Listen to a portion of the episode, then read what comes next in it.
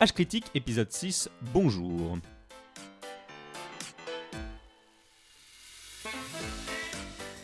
Aujourd'hui, pour ce nouveau, nouveau numéro d'un podcast enrichi à l'esprit critique, avec de vrais morceaux d'humour pourri, Et 100% biodégradable je suis content d'avoir avec moi autour de cette table Adrien, Bonjour Jean. Alex, Salut Jean. David Hello Jean. et Maude. Coucou Jean Au sommaire de cet épisode qu'on espère plus réfléchi que reniflé, on démarrera par David qui souhaite modestement s'adonner à la publicité. Écoute, que veux-tu, Jean? Euh, Sanofi m'a payé très cher, euh, du coup. Puis on entrera dans le vif du sujet avec une chronique historico-scientifique à deux voix d'Adrien et David. De quoi allez-vous nous parler? Eh bien, quand on pense à invention et pseudoscience, on a souvent en tête un hurluberlu avec un chapeau en aluminium en train d'expliquer devant un poster de Nikola Tesla qu'il a découvert l'énergie perpétuelle. Et on a tendance à se dire qu'il faut être totalement ignorant, pas très malin hein, pour aller acheter un truc pareil. Hein?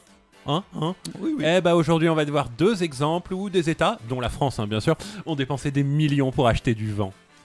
Tout ça sera suivi d'un débat société qui va cette fois-ci porter sur... Eh bien nous allons essayer de proposer quatre regards croisés sur les liens qu'entretiennent les idéologies autocratiques et euh, le conspirationnisme. Tout un programme. On aura ensuite une chronique culture de mode. De quoi vas-tu nous parler? Je vous ai écrit un poème sur le Puy du Fou. Oh Et Ça cette commence bien. Chronique sera suivie d'une chronique histoire de Jean qui va porter sur... Alors je vais vous faire voyager dans le 20e siècle, on va passer dans les années 70 et dans les années 30. Et enfin, on terminera par nos rapides coups de cœur. Alors, David, tu avais une annonce publicitaire. Tout à fait, euh, je voulais juste signaler à nos auditeurs que j'ai réactivé le flux de deux autres de mes podcasts, à savoir Spoiler Alert, un podcast ciné-série dans lequel je viens de diffuser un, épisode sur True Blood, épisode enregistré à une époque où, où la dernière saison de True Blood n'était pas encore euh, diffusée. J'ai quatre ou cinq épisodes enregistrés à la même époque à diffuser, donc si vous avez envie de vous replonger en 2013, je vous invite à vous abonner à Spoiler Alert. D'ailleurs, au passage, euh, faut qu'on vous avoue, euh, moi et Alex, euh, que les précédents épisodes d'H Critique ont en fait été enregistrés dans les années 90. C'est pour ça que la connaissance politique de- des années Giscard de Marc était particulièrement impressionnante, bien sûr. Mais du coup David, ça n'explique pas comment tu as pu te planter à chaque fois sur Jacques Chirac. oui, Bah, à l'époque, à l'époque, il était bien moins calé. c'est vrai. D'ailleurs, pour cet épisode, euh, Alex et moi, on a eu un mal fou à reconstituer la voix d'Adrien, de Maud et de Jean à partir des rushs des épisodes précédents, vu que malheureusement, ils peuvent plus participer aux enregistrements, étant donné qu'Adrien travaille désormais pour le service de sécurité euh, d'Emmanuel Macron, où il a formé un certain Alexandre B, On peut pas être au top tous les jours, moi je dis, euh, ça arrive. Que s'est converti au précepte de Théodore, de Théodore Kaczynski et refuse maintenant d'approcher à moins de 500 mètres de tout matériel technologique. Elle parle avec porte-voix là. Et euh, enfin que Jean est maintenant recherché par Interpol à cause de, du rôle qu'il a joué aux côtés d'Al Chapeau, mais je, Je, je pense ne que parlerai, c'est... je ne parlerai qu'en présence de mon avocat. Je pense que tout le monde a entendu parler C'est de moi ça. ton avocat. Euh, voilà, mais euh, sinon, je- pour continuer la pub, euh, j'ai aussi diffusé un nouvel épisode de Vie Artificielle, le podcast de vulgarisation scientifique que je fais avec Simon. L'épisode en question a été enregistré en janvier 2019. Si, si. Le futur Ouais, exactement. Oh, pardon. Et euh, on parle des, des systèmes. En tout cas, j'espère qu'il a été enregistré en janvier 2019. Le- le- Qui fait C'est programmé. Euh, le- Et euh, l'on parle des, des systèmes complexes et de la biologie des systèmes. Euh, Vie artificielle, c'est un podcast où l'on parle de sujets assez similaires à ceux qu'aborde souvent Alex ici même. D'ailleurs, Alex y a déjà participé. Ça... Ça fait un bail. Ouais, mais ça devrait se reproduire tôt ou tard, je pense. Oui. Donc si vous êtes intéressé par l'intelligence artificielle, n'hésitez pas à vous abonner à Vie Artificielle. On mettra les liens sur le site de l'émission. Voili voilou. Eh ben, eh ben, très bien, après cette petite faille euh, spatio-temporelle, hein, parce que bien sûr, ça a été enregistré, vu que vous nous écoutez en, en, en mars. On est en mars. Tout On à est en mars, Ouais. c'est ça. c'est- c'est c'est très compliqué. Bien sûr. Bref. 2020. Non, 2019, on est en mars 2019. Ah là là, la relativité d'Einstein, ça nous pose tellement de problèmes. c'est très, très compliqué. Bref, après cette petite et indigne séquence d'autopromo, Bouh on va entamer l'émission, pour de vrai, avec la chronique historico-scientifique à deux voix d'Adrien et David.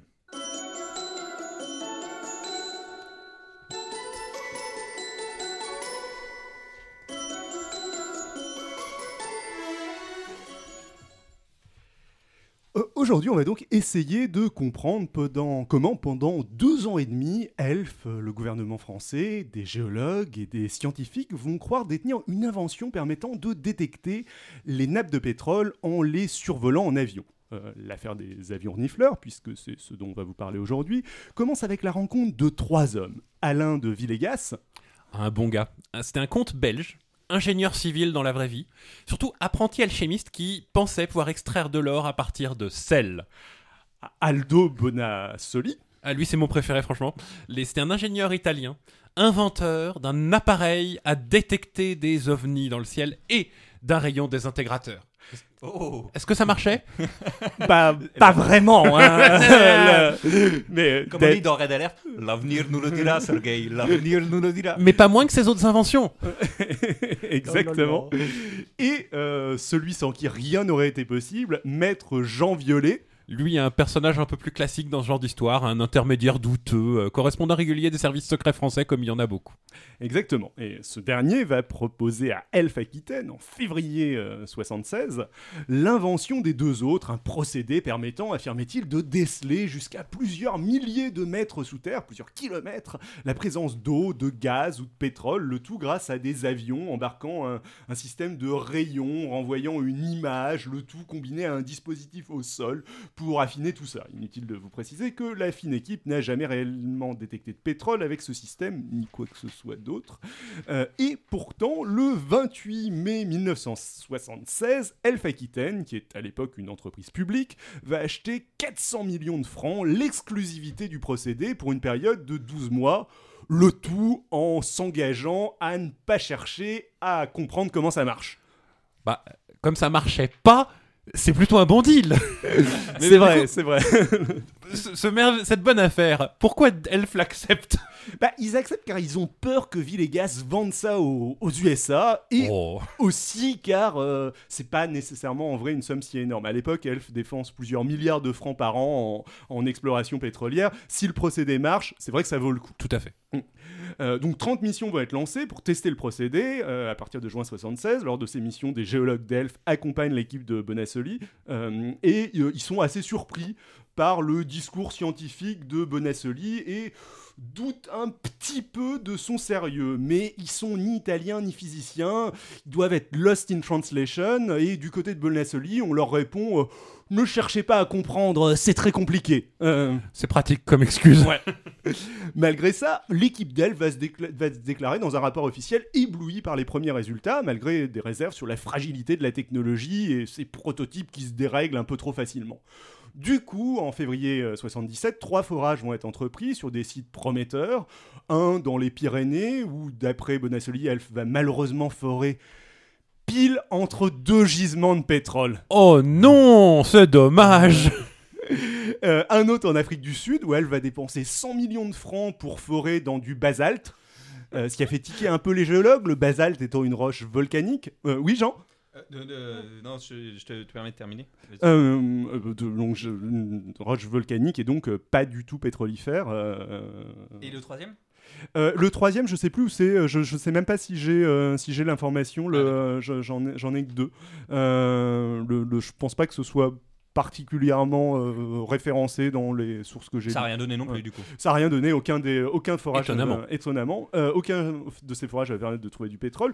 Du coup, euh, fort logiquement, le 24 juin 1978, les échecs s'accumulant, devant l'évidence, Elf euh, va décider euh, de signer un nouveau contrat de 500 millions de francs pour cette fois acquérir la technologie développée par Bonassoli. Ah. Mais ça me semble la meilleure idée du monde. Euh, ouais. Alors, C'était pas le moment de tout abandonner en fait. Hein le- Peut-être là d'arrêter les conneries. Bah, L'interprétation d'Elf va être que le principe euh, existe, mais que Bonassoli est pas capable de le faire marcher euh, correctement. Dans ce cadre de transfert de savoir, Bonassoli va donc se retrouver à donner des cours à des ingés euh, polytechniciens d'Elf, euh, et on a un petit aperçu de ce que ça donnait dans un documentaire de 2012 euh, où il est interviewé. Alors c'est c'est pas le, le texte d'époque bien sûr, mais ça, ça donne ça. et il transforme en flux gravitationnel une, euh, une flux électromagnétique. Et après, vous pouvez faire tout ce que vous voulez après. Ah oui Ah ouais Alex, en Alex, tant que scientifique, de le- qu'est-ce que tu penses de ça? On peut faire tout ce qu'on veut là, je suis d'accord, moi, tout ce qu'on veut. tout et n'importe quoi surtout.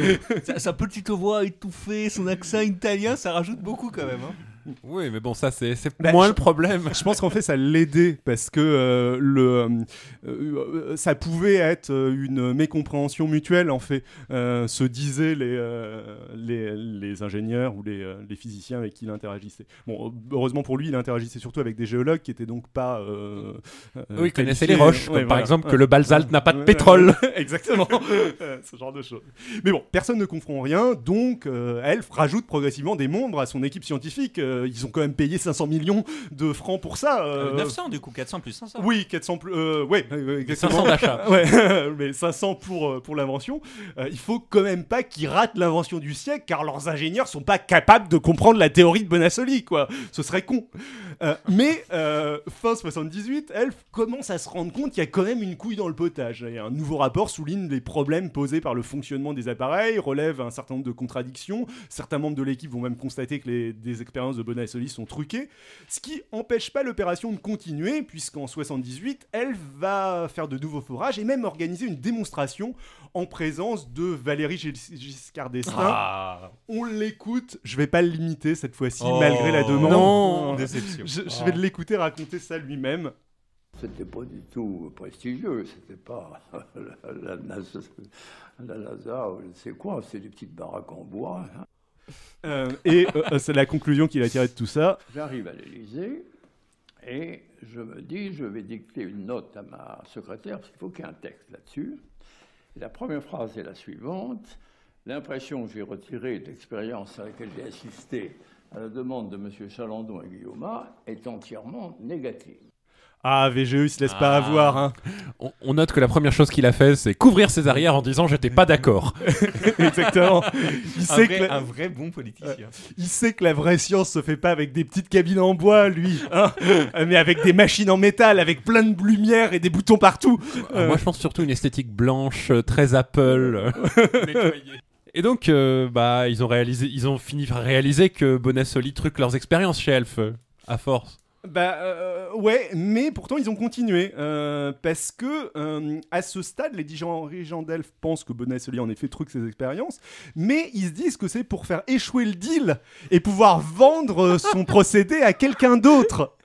Quoi? Euh, Attends, mais il aurait dû rembourser les 500 millions.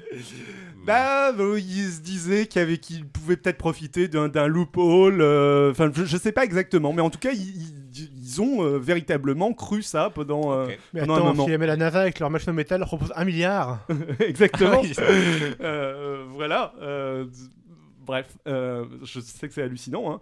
Euh, néanmoins, euh, à l'été 79, Elf, Elf Aquitaine finalement va saisir les appareils, puis organiser un test avec un vrai physicien extérieur à l'équipe.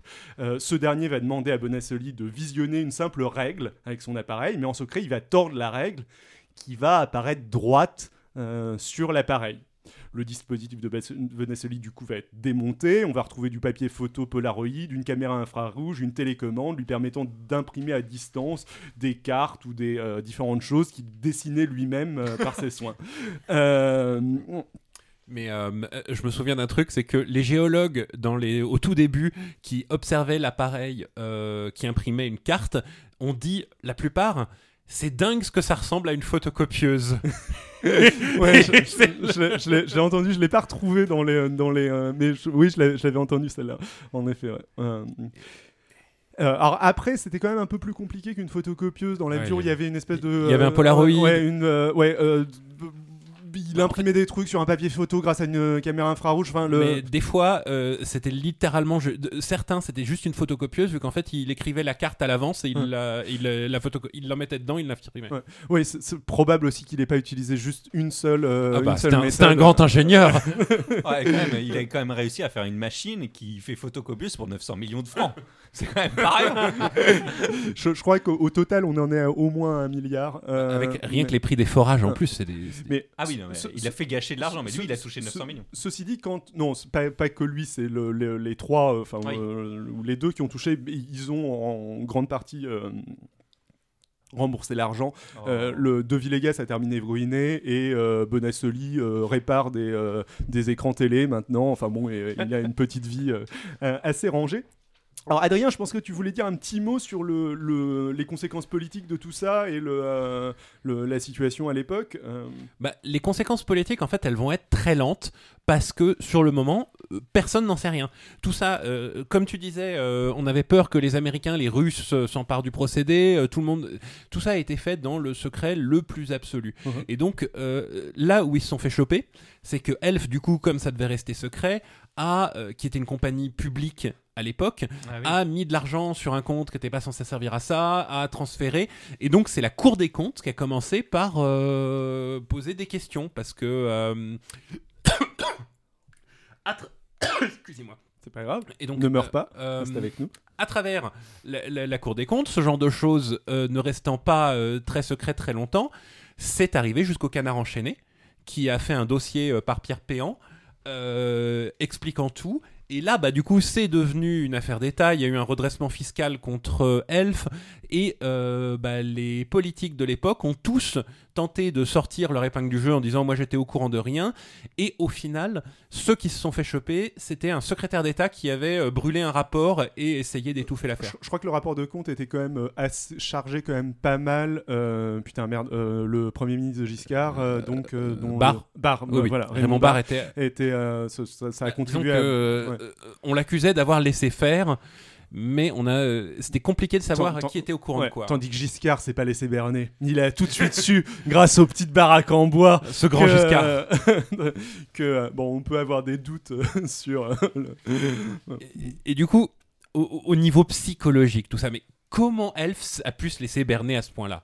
Bah, bon, déjà, euh, l'invention de Bonassoli va e- effectivement détecter des champs de pétrole, mais seulement ceux déjà découverts par Elf. Comment Bonassoli connaissait leur emplacement bah, Peut-être à l'aide de complicité chez Elf, c'est pas tout à fait ex- euh, expliqué. Des contacts de maîtres violets, par exemple, euh, dont le, le responsable de la sécurité d'Elf, je crois, était l'un de ses potes, si je dis pas de bêtises. Peut-être aussi en obtenant à leur insu l'information par les géologues d'Elf qui l'accompagnaient, qui étaient au courant de tout ça, ou plus simplement car une bonne partie des informations étaient publiques. Parce qu'en fait, il testait sur des trucs qu'on connaissait et euh, il avait Oui, toujours un, vrai. Il y avait. euh, Ouais. Ce qui était premier un, bon test au Ouais. final, si les infos n'avaient pas été. Ouais, ouais. S'il avait Il pas. avait été organisé correctement. Ouais, voilà, exactement. Mais dans tous les cas, ce qui apparaît, c'est qu'Elf s'est jamais vraiment donné les moyens de vérifier sérieusement si l'invention n'était pas truquée et, et n'a pas jugé utile de faire un background check sur les personnes qu'il a lui présentées, qui étaient quand même euh, hautement suspectes euh, en vue de ce qu'ils avaient fait avant et euh, dont Adrien parlait en, Et pourquoi? Bah, euh, pour te répondre, je vais essentiellement me baser sur un article nommé Au nom du progrès de la nation, les avions nifleurs, la science entre l'escroquerie et le secret d'État de Pierre Lascoum ou Lacoumès, je sais pas exactement comment ça se prononce. C'est euh, un article scientifique qui propose une explication sociologique de l'affaire, inspiré par les travaux de Bruno Latour. Alors, Latour, c'est un sociologue des sciences très connu qui a pas forcément fait que du bien à l'étude des sciences, on va dire. Euh, je vois euh, Alex qui. Je sais pas, je. Ouais. Bon, bref, c'est- c'est quelqu'un d'assez controversé, mais en tout cas, l'idée développée ici me semble assez pertinente, ou en tout cas assez intéressante. Euh, pour l'auteur, si autant d'acteurs économiques, scientifiques et politiques ont pu croire à cette arnaque assez ridicule, c'est par un système de validation mutuelle. Si les scientifiques impliqués prenaient au sérieux Bonassoli, c'est que les politiques y croyaient. Or, eux-mêmes y croyaient car les acteurs industriels y croyaient, qui eux-mêmes y croyaient parce qu'ils avaient l'impression que les scientifiques semblaient y croire, et ainsi de suite avec euh, de la validation circulaire. Et en effet, les validations étaient multiples. Le sérieux économique, déjà, les contrats sont signés chez UBS. Le fondé de pouvoir de la société que, euh, que créent les trois osios est d'ailleurs président d'UBS, et c'est une connaissance de Maître Violet. Euh, Vilgas, une fois le premier contrat signé, emploie 20 nouveaux salariés, achète des avions, un bateau pour euh, faire de la prospection. Il rénove son château aussi au passage. Enfin, il n'a pas l'air d'être sur le point de fuir, il a il a l'air d'y croire. de- Ah, la rénovation de château, ça coûte cher oui, hein exactement. Au niveau politique, il y avait des arguments nationalistes, le, des- une- qui étaient aussi une forme de validation. Le Premier ministre Raymond Barre qui, euh, affirmait aux sceptiques qu'ils n'étaient pas de bons Français si jamais ils y croyaient pas dans ce contexte de crise pétrolière, euh, etc. C'était euh, le, la, la, la France n'a pas de pétrole, mais elle a Elle des idées.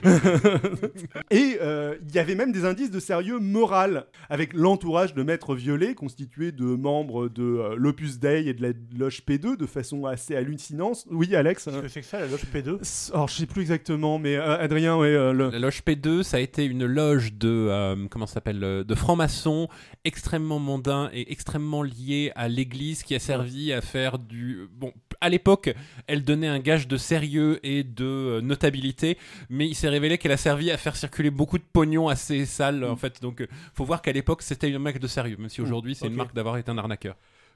De façon assez hallucinante, des prêtres assistaient aux réunions où ils célébraient parfois la messe. Et la signature du, du, euh, dernier contrat a même été faite en présence du cardinal Benelli, qui euh, espérait à l'époque devenir pape. Comment mettre en doute la sincérité d'hommes ayant des amis pareils? C'est clair. Puis il va même y avoir des indices de sérieux scientifique. Si, si. Lors du second contrat, Elf va vouloir protéger l'invention en déposant un mémoire à l'Académie des sciences. Mais le charabia de Bonassoli étant incompréhensible euh, et pas susceptible d'être déposé, Elf va demander à ses physiciens de traduire euh, ça en quelque chose de déposable. Ce sont donc les scientifiques recrutés par Elf qui vont traduire en termes scientifiques intelligibles les propos inintelligibles de Bonassoli. Au lieu de vérifier si l'invention marchait, Elf s'est créé elle-même une forme de validation scientifique. Et ces documents vont à la fois créer des preuves tangibles de euh, la scientificité de l'invention et aussi impliquer les responsables d'Elf Aquitaine qui sont devenus des acteurs con- concernés qui ont engagé leur crédibilité dans le, dans le truc. Et c'est plus t'engages ta, ta crédibil- crédibilité dans ce genre de choses, plus c'est compliqué de, faire demi-tour. Eh oui. Et sauf qu'à aucun moment, ce que montre le rapport de la Cour des comptes, personne n'a jugé bon de déterminer sérieusement si l'invention marchait. Euh, C'était très secondaire en Ouais. fait. le fait d'avoir de multiples acteurs a aussi permis aux autres de se défausser. Pas besoin de vérifier le sérieux de Bonassoli. Maître Violet et ses contacts dans les services secrets l'ont sûrement déjà fait. Euh, il nous proposerait pas quelqu'un si euh, euh, s'il n'était pas sérieux, un, un homme si bien informé. Euh, D'ailleurs, quelque chose d'autre a permis de valider le sérieux de l'invention, c'est justement le secret. Le secret industriel, déjà, c'est parce que l'invention est d'une importance majeure qu'un maximum de secrets doit l'entou- l'entourer. Et s'il faut protéger cette invention euh, par un secret, c'est qu'elle marche. Elle, elle serait pas importante, il n'y aurait pas besoin de la protéger si jamais elle marchait pas. Euh, secret qui va être renforcé quand un beau jour on va détecter par hasard un sous-marin nucléaire, semble-t-il, qui va, ce qui va rajouter un aspect secret militaire au secret industriel. Bon, Euh, C'était un vrai truc ou c'était la machine de Bonassoli bah, c'était toujours la Bonassoli, donc c'était c'était forcément pas un vrai truc. Alors, est-ce que euh, est-ce qu'il a tenté un bluff en mode euh, le si, si je dis pas de bêtises, niveau de il- tension non, il passait au-dessus de la rade de Brest. Donc, enfin, il me semble Ah. que c'était un truc de. Oui, va- vas-y, Adrien. Bah, en fait, il il passait au-dessus de la rade de Brest, sachant que passer au-dessus, ça veut dire qu'il était dans une région très très large. Ouais. Il a dit mon détecteur dit uranium, mais on est vraiment à fond dans euh, le, les prédictions euh, de euh, comment ça s'appelle totalement génériques Ouais, qui aurait pu être expliqué. C'est un de- horoscope. Qui aurait pu être expliqué de 100 façons différentes. Il y a une centrale nucléaire pas trop loin. euh, il- ça Ouais. pouvait. Mais et du coup, les, euh, ce sont les, les militaires sur place qui ont construit l'explication de que veut dire uranium dans ce cas-là. Sachant ça les que- a fait peur. Sachant que clairement Bonassoli est un arnaqueur, il a un profil d'arnaqueur avant. Le, le- le- les méthodes qu'il utilisait étaient sûrement proches de celles d'une voyante qui te, Oui. te dit Oui. euh, ce que Ce que tu, sembles entendre. Voilà. vouloir entendre Ouais. en euh, essayant de déceler des indices dans ce que euh, Dans, ta réaction, dans, dans, dans- dans dans ce que tu dis. ouais. C'est pour ça qu'il a peut-être même pas vraiment eu besoin tant que ça de complicité en, de complicité en interne euh, chez elle. Enfin, c'est pas complètement évident. Mais Franchement, il les mérite. Il les mérite, ces 900 millions. Moi, je suis désolé. Quand on a autant de talent, ça, tout travail mérite salaire. Surtout, il a dû les rendre, c'est un peu triste. Ouais, bah oui. Euh, enfin, ce qui ressemble aussi, ce qui ressort aussi pas mal de tout ça, c'est ce qu'on appelle l'effet Concorde ou les, les coûts irrécupérables. Euh, le- l'effet Concorde, c'est quand euh, le- la France et l'Angleterre investissaient massivement dans le Concorde. Il y a- il y, a un moment donné où il était évident que le Concorde ne serait jamais rentable et on a continué à investir de l'argent à perte euh, parce que on avait tellement investi que euh, on Oui. voulait pas faire demi-tour, même si un choix rationnel aurait été de, de ne pas prendre en compte euh, ce, que, euh, ce qui avait déjà été investi, juste prendre en compte si le, le- ce qu'on investissait à ce moment-là était susceptible de, de revenir, d'être rentable. Et c'était Mhm. pas- et c'était pas le cas. Là, c'est un petit peu la même chose avec Elf, euh, qui, qui, qui a trop investi au niveau financier et aussi en termes de crédibilité. On pourrait d'ailleurs faire le lien avec euh, ce dont Adrien avait parlé euh, pour Areva et Anne Levergeon et euh, la mine d'uranium en Afrique, euh, où euh, on Ou était Kerviel, petit- ou Kerviel aussi. ou euh. Kerviel, euh, oui, euh, tout Ah, à Au fait. final, ils ont soldé Kerviel. Mais...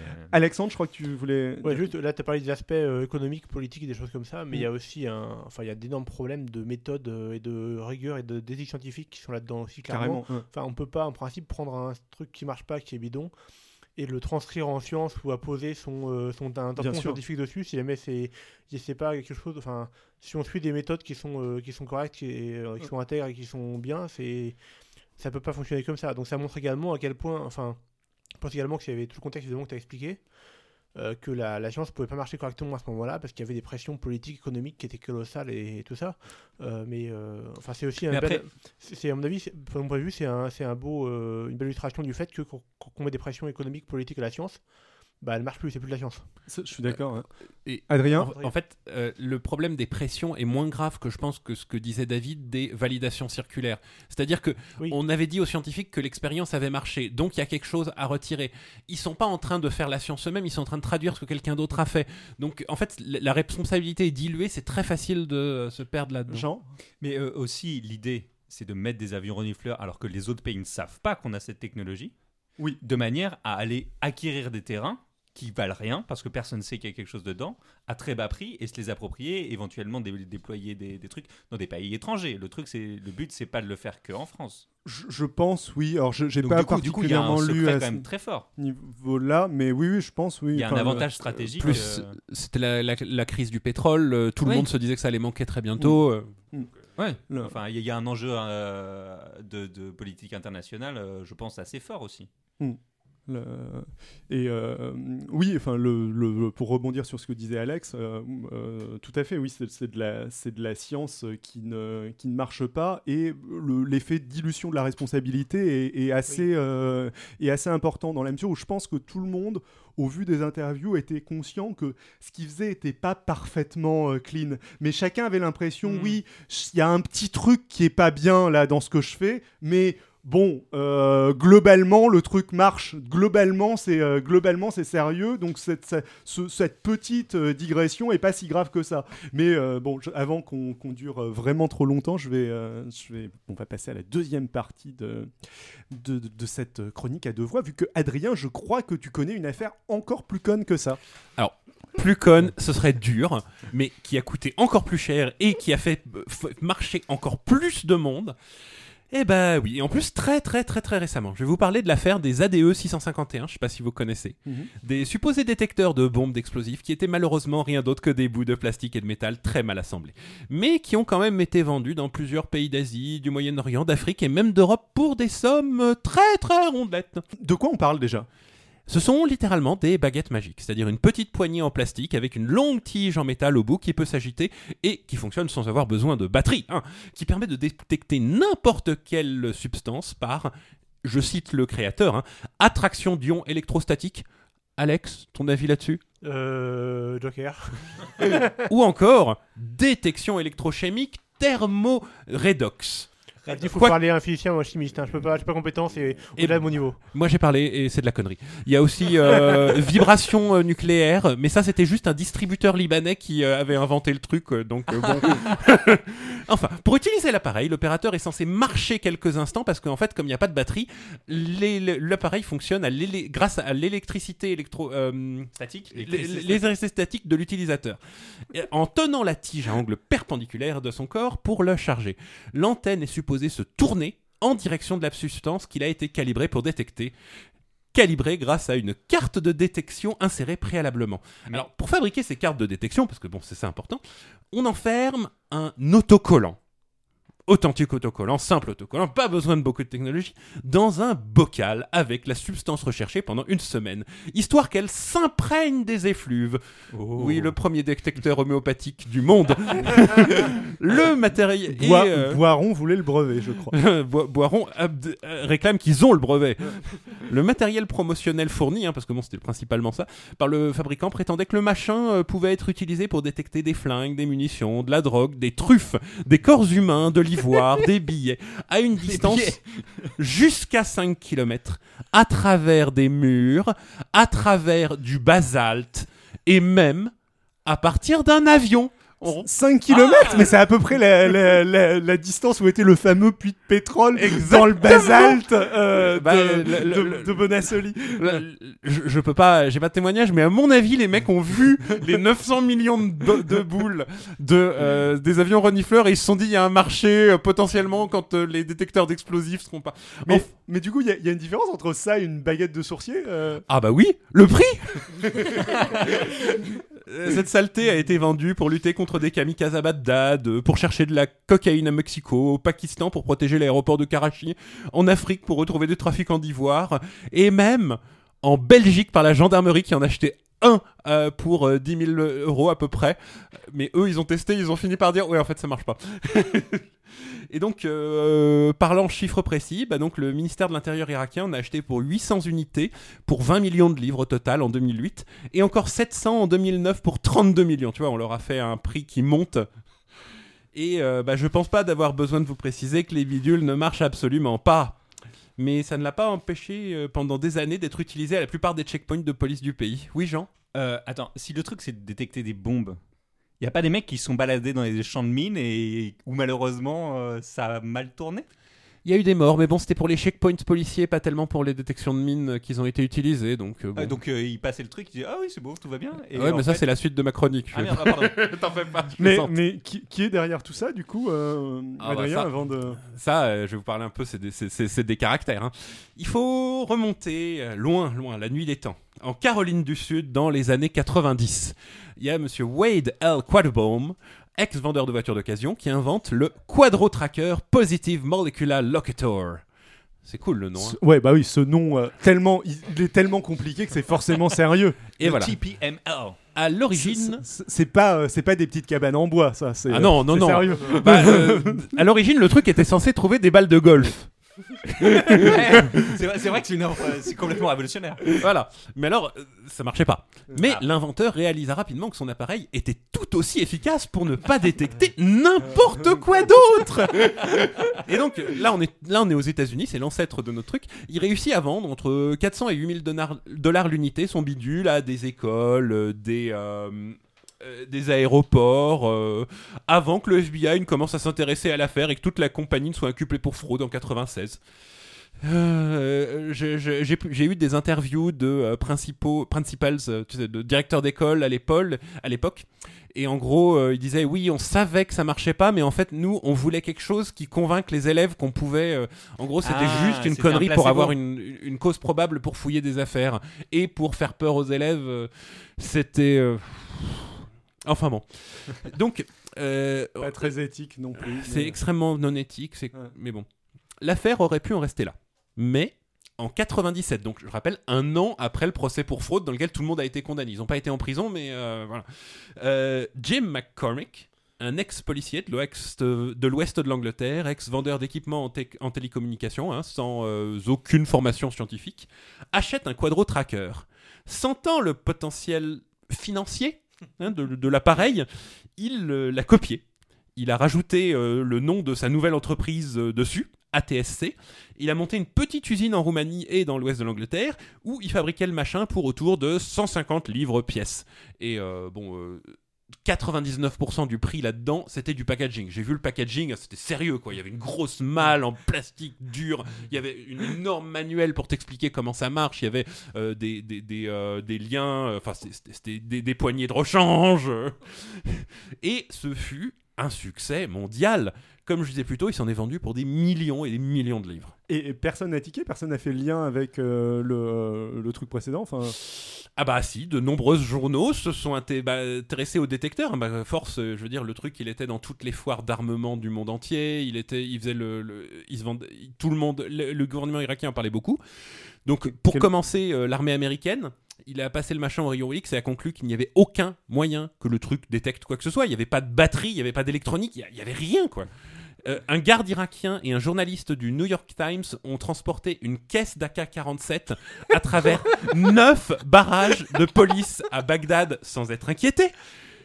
Et enfin, enfin, donc il y a eu euh, les journaux, un journal allemand qui a fait une, une, une expertise aussi, qui a conclu que ça, ça ne marche pas. Il y a eu plein, plein, plein de monde. Et enfin, donc là, on, est, on a fait le tour du monde et on arrive en Angleterre, qu'est-ce que là où c'était fabriqué. La BBC a organisé un test contrôlé qui a cette fois réussi. Ils ont réussi à détecter le tru- truc. Alors, ça a un peu étonné la BBC, qui s'est arrêtée, qui a ouvert le bocal où ils avaient caché de l'explosif, qui a trouvé un tag anti-vol de supermarché. Et ils ont ouvert la poignée, ils ont trouvé l'unité de détecteur anti-vol de supermarché cachée dedans. On leur avait refilé un truc truqué. Enfin bon, donc euh, euh, du coup là, euh, après le, le- reportage de la BBC qui était quand même assez piégeux, le gouvernement anglais a quand même réagi, a déclenché une enquête criminelle. Jim McCormick a été condamné pour multiples fraudes, mensonges et à 10 ans de prison, donc en 2013. Malgré tout ça, les détecteurs du même type ont continué à être utilisés en Irak jusqu'en 2016. Je crois qu'ils sont encore utilisés, mais théoriquement, euh, j'ai vu des articles en dire qu'ils avaient commencé à, à passer à autre chose. Alors, euh, La baguette de sourcier. le- le- le- c'est moins cher, hein. Et, c'est tout aussi efficace. Absolument. Les, euh, les, les gens, euh, j'ai des témoignages d'Irakiens disant que euh, c'était étonnant parce que les, euh, les détecteurs semblaient surtout sensibles aux odeurs de parfum et de shampoing. En gros, euh, les, euh, les, les, les, euh, les- les gardes qui devaient passer, re- euh, vu que c'est eux qui doivent détecter si la baguette a bougé, se- réagissaient surtout quand quelqu'un sentait le propre, en fait. Bon, ceci dit, c'est, enfin, le- le- on rigole, mais c'est, assez horrible. Mais c'est horrible, attends, Ouais, 10 ans de prison. Il y, a- il y a des gens qui sont morts à Ouais, cause de cette connerie. Alex Je- Il me semblait, euh, j'avais déjà entendu parler de cette histoire-là, il me semblait qu'il avait, euh, que ça avait été plus ou moins validé par, euh, par l'ONU à un moment, un truc comme ça. Ah, il y avait pas une certif, oui, ou un euh, truc. Certif, ou- je ne sais pas. Je, je sais plus.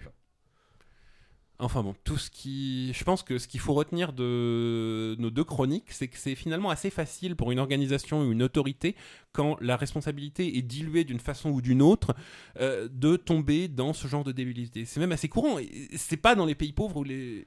ou mal éduqués. Je veux dire, encore aujourd'hui en France, il y a une reconnaissance institutionnelle de l'homéopathie Mhm. absolument énorme. Alors que ça fait 100 ans que le truc n'a pas réussi à prouver son efficacité, ça fait 100 ans que tout le monde sait que ça ne sert à rien, mais euh, l'État, parce que l'État l'a reconnu dans le passé, c'est, on, est, on est coincé à l'utiliser. La, psychanalyse est encore utilisée euh, aujourd'hui dans des expertises euh, psychiatriques de justiciables. Donc pour déterminer si quelqu'un, est- euh, sachant que c'est basé sur sur est-ce que tu as été est-ce que ton- ta mère était trop froide de- dans les souvenirs que tu as de toi c'est du et la graphologie encore utilisée de nos jours lors de recrutement en France heureusement c'est en train de passer mais Oui, enfin, Enfin, t'as- des trucs sur les horoscopes. Le, le recrutement, on en parlera peut-être une autre Ouais, fois. non, mais juste pour a dire des- que l'institutionnalisation de conneries, n'est- de, de pseudosciences, Oui. est très facile à arriver et très difficile à extirper. Euh, c'est clair. Et euh, bon, on va, on va arrêter d'exploser notre, euh, notre timeline et la durée de l'épisode. Euh, mais euh, et, on, et on va passer des, des pseudosciences vers le conspirationnisme avec notre séquence débat.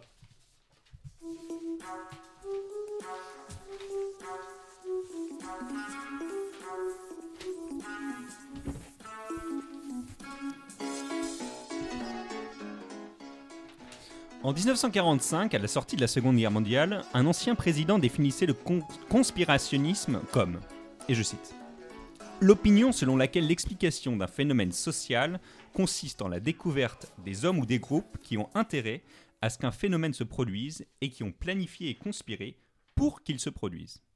Cet homme, c'est Karl Popper, philosophe des sciences et président de 1958 à 1959 de la Société aristotélicienne pour l'étude systématique de la philosophie.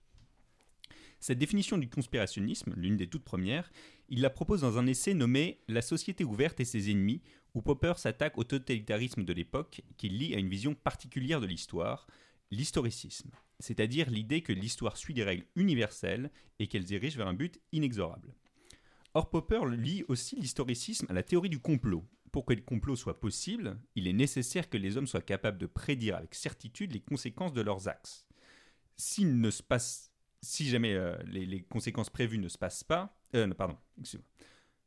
S'il ne se passe pas ce que j'avais prévu, c'est que quelqu'un manigance dans l'ombre pour me faire échouer.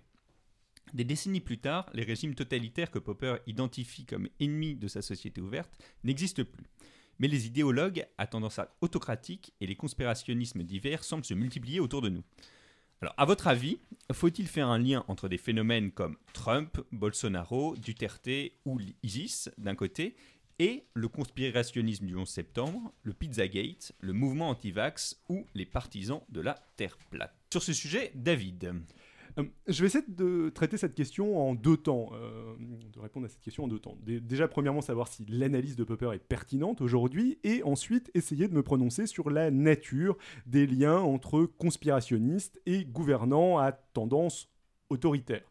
Euh, je vous avoue que je n'ai que survolé la société ouverte et ses nouveaux ennemis, euh, dont euh, Jean tu parles en intro, mais de ce que j'en ai lu, en gros, Popper cherche à défendre une société ouverte et démocratique contre ce qu'il considère comme des systèmes politiques irrationnels, autoritaires. Euh, Il s'adresse, euh, il s'attaque à la fois au, fascisme et au communisme et s'intéresse particulièrement à euh, trois cas qu'il analyse en détail Hegel, Marx et la jeunesse du mal, selon lui, Platon. Euh, Ah oui revoit. le premier tome est juste consacré à Platon. Euh, contre euh, ces idéologies, Popper veut faire entrer la science et la raison dans l'espace public et évaluer rationnellement les politiques publiques. Et pour lui, en gros, les bases idéologiques du fascisme, des absolutismes religieux et du marxisme sont irrationnelles car elles défendent l'idée qu'il y a un sens absolu de l'histoire, l'historicisme, Jean, que tu mentionnais en intro. On propose un idéal absolu dont les postulats sont assumés comme vrais mais n'ont pas été testés ou sont pas testables. La monarchie tient son autorité de Dieu en personne, la race aryenne a besoin d'espace vital, la fin de l'histoire aura lieu avec l'avènement de la dictature du prolétariat, etc., etc., etc. Il y, en- a pas mal d'autres. Euh, cette vision a ses limites. On pourrait par exemple répondre, euh, je pense à Popper, que le système qui défend lui-même se base aussi sur des idéaux absolus comme la dignité humaine, les libertés individuelles ou l'égalité entre les hommes, mais c'est pas vraiment le propos de, ce de ce dont on va parler aujourd'hui. Mais deuxièmement, donc, il me semble difficile d'analyser la politique de Donald Trump ou Vladimir Poutine ou euh, Rodrigo Duterte, même si je le connais un petit peu moins bien, le dictateur philippin qui, qui se vante de tuer lui-même euh, les, euh, les vendeurs de drogue et qui, qui promeut une, une, une idéologie, disons, des, des expéditions pu- punitives. Euh, mais donc, il me semble difficile d'analyser leur politique euh, selon ces critères, dans la mesure où je suis pas sûr qu'ils s'appuient sur quelque chose qui ressemble à une idéologie cohérente. Make America Great Again, c'est du flou idéologique. Le leitmotiv, c'est euh, on sort de l'ambiguïté qu'à ses dépens, en gros. Euh, c'est un peu la même chose euh, pour euh, Poutine quand il veut euh, restituer la grandeur de la Russie. Mais est-ce que c'est pour que les Russes vivent mieux? Est-ce que c'est par nationalisme? Est-ce que c'est par conviction orthodoxe Par néo-autoritarisme stalinien Ou simplement pour se maintenir au pouvoir Je pense que c'est surtout la dernière, euh, sans doute la dernière possible, mais j'exprime juste euh, mon avis. C'est sans doute un mélange de tout à la fois.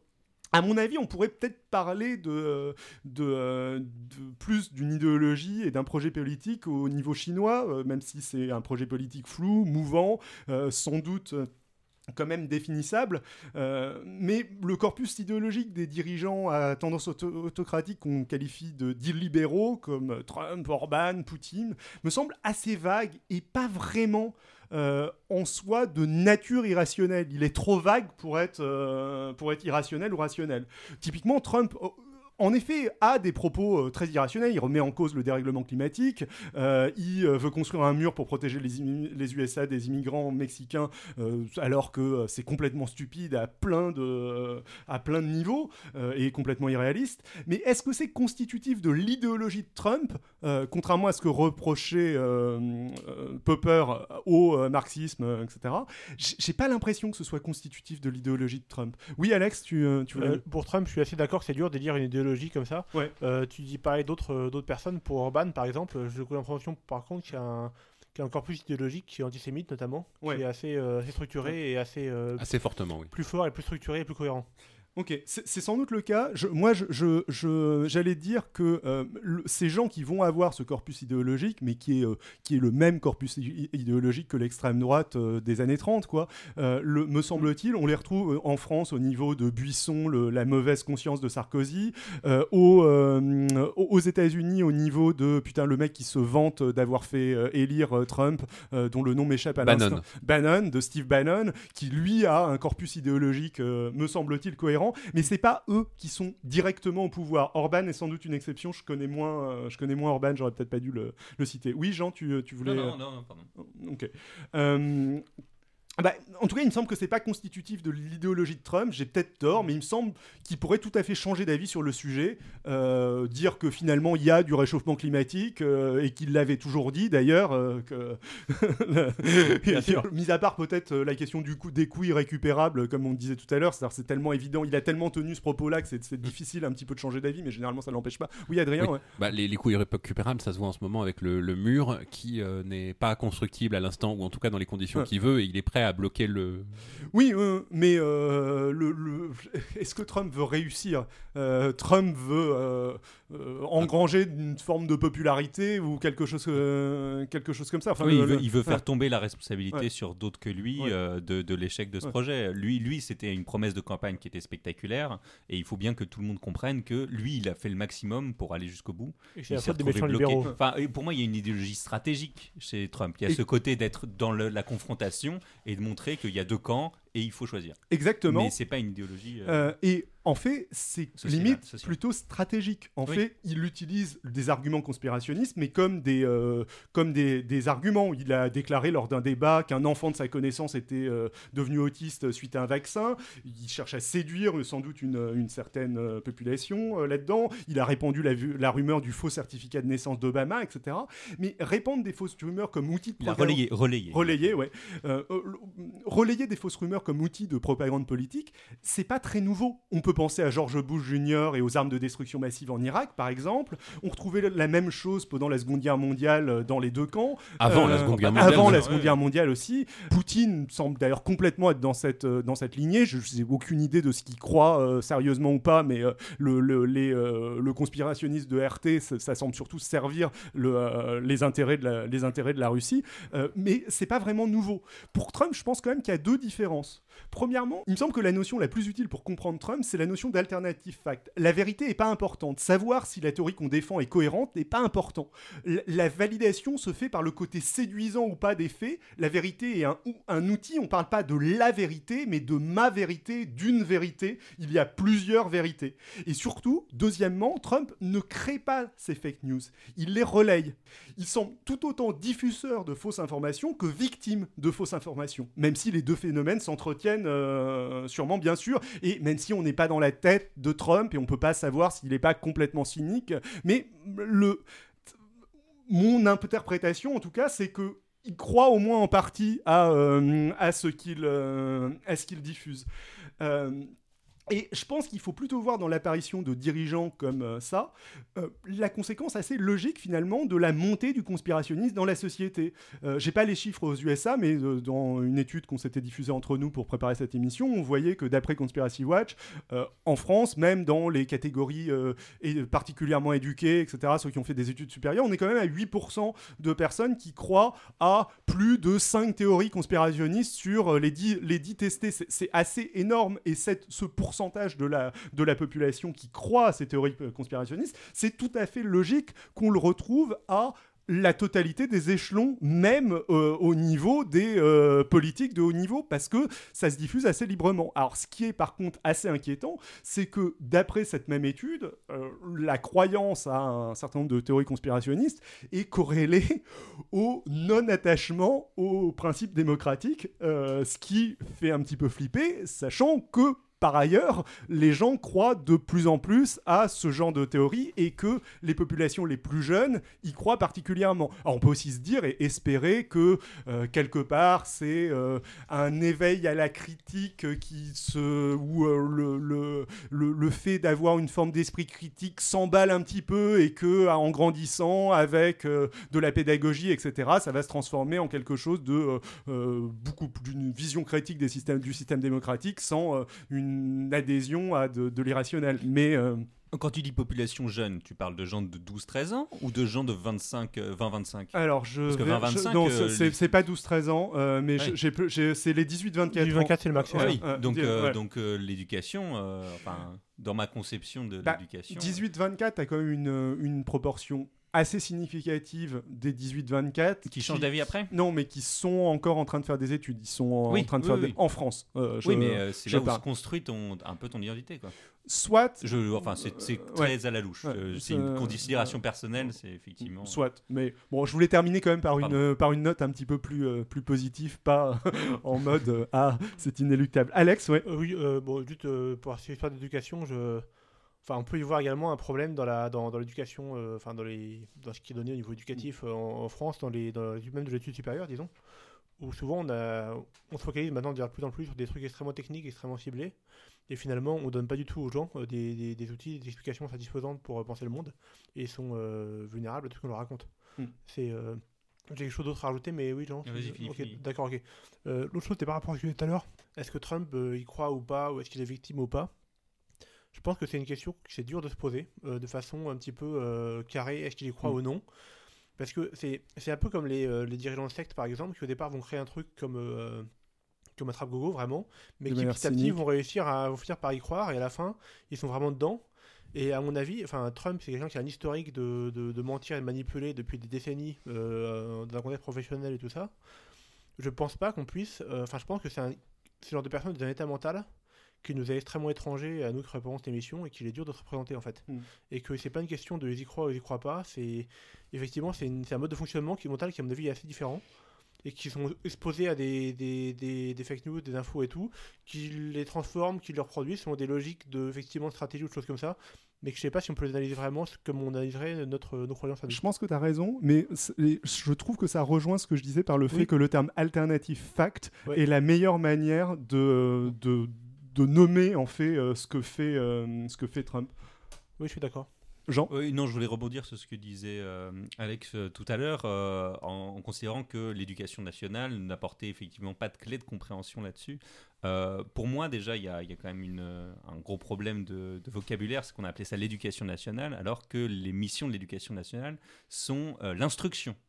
C'est-à-dire qu'on est censé donner des informations et que finalement, il y, a un- il y a très peu de programmes d'éducation parce que justement, les différentes idéologies n'ont jamais, sont jamais arrivées à avoir un consensus sur qu'est-ce qu'on devait vraiment apprendre comme valeur euh, à la population. Et il y a, il y a ce, ce débat euh, qui, est, qui, qui n'a pas lieu actuellement, mais qui a eu lieu euh, à la sortie de la Deuxième Guerre mondiale. Qu'est-ce qu'on veut apprendre? Est-ce qu'on veut formater idéologiquement euh, la population? Est-ce qu'on veut former plutôt que formater Enfin, c'est- c'est on, on l'a fait, attends, on, depuis, l'a fait, mais pas de depuis, manière. depuis 100 ans. euh, le- les cours d'éducation civique, les cours d'éducation civique, moi, ce, ce ça dont je me contient souviens. énormément de trucs. euh, bah, je, je veux pas dire orientés parce que je, je sais plutôt des choses avec lesquelles je suis d'accord, mais Non, mais euh, moi, ce dont Si je tu me demandes souviens. à Philippe de Villiers, il ne sera pas d'accord. Mais voilà, enfin, fait. moi, ce dont je me souviens sur l'éducation civique, c'est surtout des cours où on n'a pas appris grand-chose. Enfin, qui me donnaient, qui, qui- qui étaient vides, qui étaient pauvres, qui utilisaient très peu de temps de classe. Et euh, alors peut-être c'est pas l'expérience de tout le monde. hein. Euh, on- je pense que un des problèmes de l'éducation civique, c'est que c'est pas fait par des professeurs d'éducation civique, c'est fait Ouais, par ouais. des professeurs qui D'histoire. d'histoire euh, géo, qui euh, généralement déjà considèrent la géographie comme un truc qui, en fait, c'est généralement ils ont une for- formation en histoire et déjà ils considèrent la géographie comme un truc qu'ils sont un peu forcés de faire alors qu'ils préféraient juste faire de l'histoire. Et alors, il y en a quand même pas mal, enfin en tout cas moi j'en ai croisé pas mal. Et alors je pense que l'éducation civique c'est vraiment le truc en mode euh, putain je suis, euh, on, Cinquième me ouais, voilà, on me force vraiment à faire ce truc Ouais, mais- qui, euh, Ouais, mais moi je lisais les bouquins parce que je m'ennuyais pendant les cours. Et euh, les bouquins avaient quand même un énorme biais euh, républicaniste, euh, positiviste Mm. au niveau Europe. Alors je suis 100% d'accord avec ça, donc je, je me plains pas, mais c'est une façon de voir, de présenter. Mm. Jean Euh, moi, moi, ce dont je me souviens des bouquins justement et du programme, c'est que c'était essentiellement des, des questions de comment fonctionnent les institutions, euh, comment fonctionne le système politique actuel, et qui a fait finalement très peu de réflexion de fond sur les valeurs. M- Même comme ça, ça rajoute quelque chose, vu que c'est, euh, on- on présente les institutions comme quelque chose de fait, d'absolu, euh, ça, ça- ça joue sur la façon dont tu perçois le truc. Bon voilà, enfin en tout cas sur toutes ces, choses-là, c'est vrai que c'est à mon avis un, débat qu'il faut euh, qu'il faudra avoir euh, en, termes de société. Bref, merci David. Adrien, on avait parlé, euh, j'ai parlé en introduction du débat du Pizzagate. Peux-tu nous expliquer ou nous rappeler ce que c'est? Bah donc, justement, c'est 100% dans le thème parce que le Pizzagate, c'est une théorie du complot virale qui a explosé pendant la campagne présidentielle américaine de 2016 et que, sans l'avoir ouvertement fait, le camp républicain a honteusement exploité. euh, ça c'est basé sur absolument rien, avec des accusations ignobles contre des personnes réelles qui amenaient à des harcèlements et ça, et qui euh, a peut-être eu une influence sur le résultat. hein. Donc, ce qui s'est passé. Une communauté de trolls pro-Trump sur Internet sont persuadés que plusieurs restaurants de Washington DC cachaient un réseau de trafic euh, pédophile satanique. Basé sur quoi, me direz-vous? Des témoignages de victimes? Non. Des photos, des vidéos? Non. Des aveux? Non. Non. Et bah des commandes de pizza? Oui Et voilà. Et voilà. Donc d'abord, place le contexte, la rumeur de l'existence de réseaux pédophiles animés par les puissants, les élites, c'est quelque chose de permanent dans les milieux complotistes depuis euh, 200, 200 ans, hein, moi je, quand on remonte dans le temps.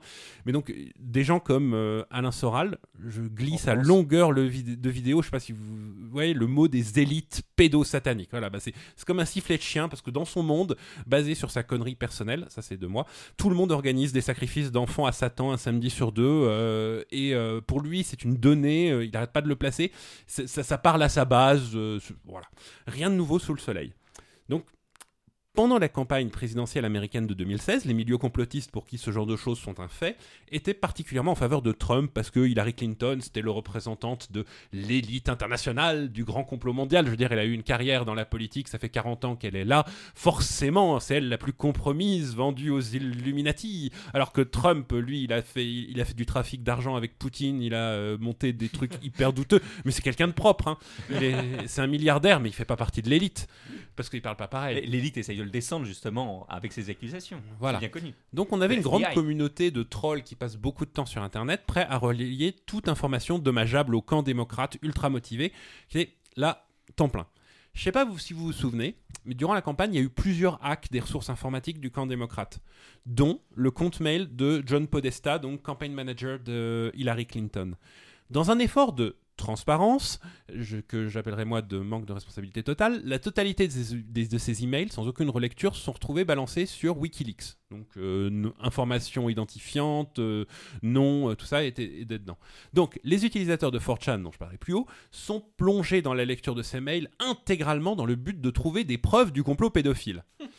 Ils n'ont pas trouvé de preuves traditionnelles. Par contre, il y a quelque chose qui leur a mis la puce Des- à l'oreille. Aurait-il trouvé des alternatives preuves Euh, Totalement, là, c'est ça. Ils ont trouvé que John Podesta parlait beaucoup de nourriture. Ah oui, oui, quelqu'un qui organise une campagne Dans- électorale, des réceptions, tout ça, il parle jamais de nourriture, c'est connu. Donc, genre- dans, dans son, dans son fil Hangout, sous le nom euh, Radio Café, où est-ce qu'on va aller manger ce midi? Littéralement, non mais totalement ça. Ou euh, C'est fou. Il fait ça trois fois par jour. Et donc, quelque chose leur a mis. Donc, voilà, ils sont décidés de, euh, basé sur absolument rien, que les références à la nourriture étaient sûrement un code. Après tout, Oh. si tu remplaces pizza au fromage par enfant à violer, d'un coup, je vais me faire une pizza au fromage, prend un nom, un sens très très différent. Et le, le truc, c'est que c'était des, des- des- des- ils n'avaient pas de source policière disant que ce code-là était utilisé. Ils avaient, non, non, ils l'ont inventé. Parce que, euh, évidemment, en fait, ils ont, ils ont fouillé des milliers, des milliers de mails. On se retrouve avec le phénomène de. euh, avec, avec l'idée qu'ils allaient trouver un complot pédophile, euh, on se retrouve avec le phénomène du grand blond avec une chaussure noire, où forcément, si tu observes un mec 24 heures sur 24, tu vas trouver quelque chose de suspect que tu n'expliqueras pas. Mais donc, ils ont, du coup, tous les mails là prenaient un sens terrible. Là, ça a été la folie. Ils se sont mis à avoir des symboles pédophiles partout. Durant leur enquête, euh, ils ont remarqué que l'enseigne d'un restaurant de pizza de Washington DC, Comet Ping Pong, que- Comet Pizza, contenait un symbole ressemblant étrangement à celui contenu sur une plaquette informative du FBI des années 80 sur les symboles des réseaux pédophiles. C'est-à-dire un triangle avec une spirale. Sachant que c'est un symbole totalement universel et que cette plaquette C'est les reliques de la mort dans, dans Harry Potter. Voilà. Non voilà, non mais et, et du coup à partir du moment où ils ont, euh, enfin cette plaquette était déjà basée un peu sur du vent, sur des trucs qui étaient euh, en gros beaucoup des réseaux pédophiles se sont servis de ce symbole parce qu'ils l'avaient vu sur la plaquette. Donc il y a, il y a- y a déjà des choses à mettre en question. Mais c'est un symbole tellement simple que euh, forcément, un truc, euh, un poil designé, tu finiras par le trouver quelque part. Moi, je me souviens, en cours de maths, on nous faisait calculer le, le diamètre du cercle inscrit dans un triangle. Je donc- suis sûr que c'était un symbole. Ça, ça a suffi. C'était les Illuminati. Ça a suffi pour eux de, de- pour décider que euh, le, le réseau était sûrement euh, basé là-bas, dans une cave où il y avait des viols d'enfants. Alors ensuite, il s'est révélé qu'il n'y avait pas de cave en dessous, mais du coup, ils ont dit qu'il y avait sûrement des, des- des réseaux souterrains qui reliaient au restaurant. le- Pas de autour. cave en dessous d'un immeuble, c'est suspect, louche. Adrien. même pas aux Éta- même pas aux États-Unis. Donc la théorie du complot a incubé, enfin voilà, ils ont, ils ont euh, grand blond avec une chaussure noire, ils ont regardé partout. Le, le flux Instagram parle beaucoup de pizza, de la pizzeria. Forcément, c'est des références aux enfants euh, à violer disponibles, mais c'est- pas une blague. Mais donc, Et On était dans si un- jamais tu refais une recherche Google Pizza, le nombre de résultats que ça, que Ouais. ça donne. bah, Les surtout- pédophiles sont partout, Adrien. mais- non mais euh, Et, et- et le nombre de pizzerias qui souffrent chaque jour. Non, non, mais vous- le, le nombre de, de résultats qui disaient euh, pizza au fromage, c'est et pédophile montait de jour en jour. Bah oui, parce qu'ils arrêtaient pas d'en parler eux-mêmes. Ah et donc, la théorie de. de- de- de- et ça leur, ça leur semblait une preuve. Donc, la théorie du complot a incubé comme ça très fortement sur Internet et a réussi à se répandre jusque dans les médias traditionnels, principalement d'abord par des sites mineurs ultra conservateurs qui ont relayé ça sans aucune relecture, et ensuite comme on commençait à en parler dans les médias mineurs, les, forcément les médias mainstream ont été forcés de relayer les informations, même pour les dénoncer, pour dire que ça se basait sur rien, mais rappeler à quel point ça ne se basait sur tout, mais quand les médias mainstream prennent le temps de dénoncer et de dire qu'un truc est faux, forcément, c'est qu'il y a, de du, y a anguille. C'est que le, le grand complot essaye de se protéger. Et du coup, euh, c'est le problème, quoi. Quand on en dénonçant, on on propage. Et donc, la sortie des internets de cette théorie du complot a eu des conséquences assez- assez terribles pour pas mal de gens dans la vraie vie, de la réalité véritable. Le propriétaire du restaurant, euh, le personnel qui y travaillait, tous ont été identifiés, harcelés, menacés. Les groupes de musique qui avaient des shows au restaurant ont été menacés, les restaurants alentours, les librairies aux alentours. Et alors, même le 4 décembre, un mec est venu de Caroline du Nord avec, au restaurant avec un fusil d'assaut. Il a ouvert le feu à trois reprises dans le plafond. Il a menacé les employés en leur demandant de lui montrer la cave des viols et les enfants. Et donc, euh, Il avait là, ils lui ont cave, dit que coup. le restaurant n'avait pas de cave. Du coup, il a demandé à aller voir euh, le, la, la- la- la chambre froide. Il a trouvé des pizzas. Euh, et donc, le mec s'est rendu. Heureusement, le mec s'est rendu à la police et n'a tué personne. Et euh, ce qui est le plus effrayant, c'est quand même que après avoir vu de ses yeux lui-même que le restaurant était juste un restaurant, ce type a dit lors de son procès qu'il regrettait comment il avait géré la situation, mais qu'il continuait à y croire. Ça montre bien la difficulté de combattre une certitude basée sur du vent et la méfiance, dans, dans ces cas-là, la méfiance envers toute source d'informations contradictoires. Alors donc, à quel point euh, cette théorie du complot a influé sur le résultat euh, de l'élection? C'est compliqué à dire. Ouais, on peut En tout cas, plusieurs membres haut placés de la campagne Trump ont essayé de s'en servir. Michael Flynn, euh, pressenti pour être le National Security Advisor de Trump après une victoire potentielle, a publié plusieurs tweets où il a affirmé que Hillary Clinton et John Podesta, je cite, buvaient le sang et les fluides corporels d'êtres humains dans des rituels sataniques. Encore une vieille théorie du complot bien antisémite, tiens. Avant d'embrayer sur des hashtags Pizzagate. En décembre 2016, Hmm. donc, euh, un des sondages demandant Est-ce que vous croyez qu'Hillary Clinton est connectée à un réseau de sexe pédophile organisé dans l'arrière-salle d'une pizzeria? La, la question, tu vois. hein, euh, Résultat 9% de oui et 19% de ne sait pas.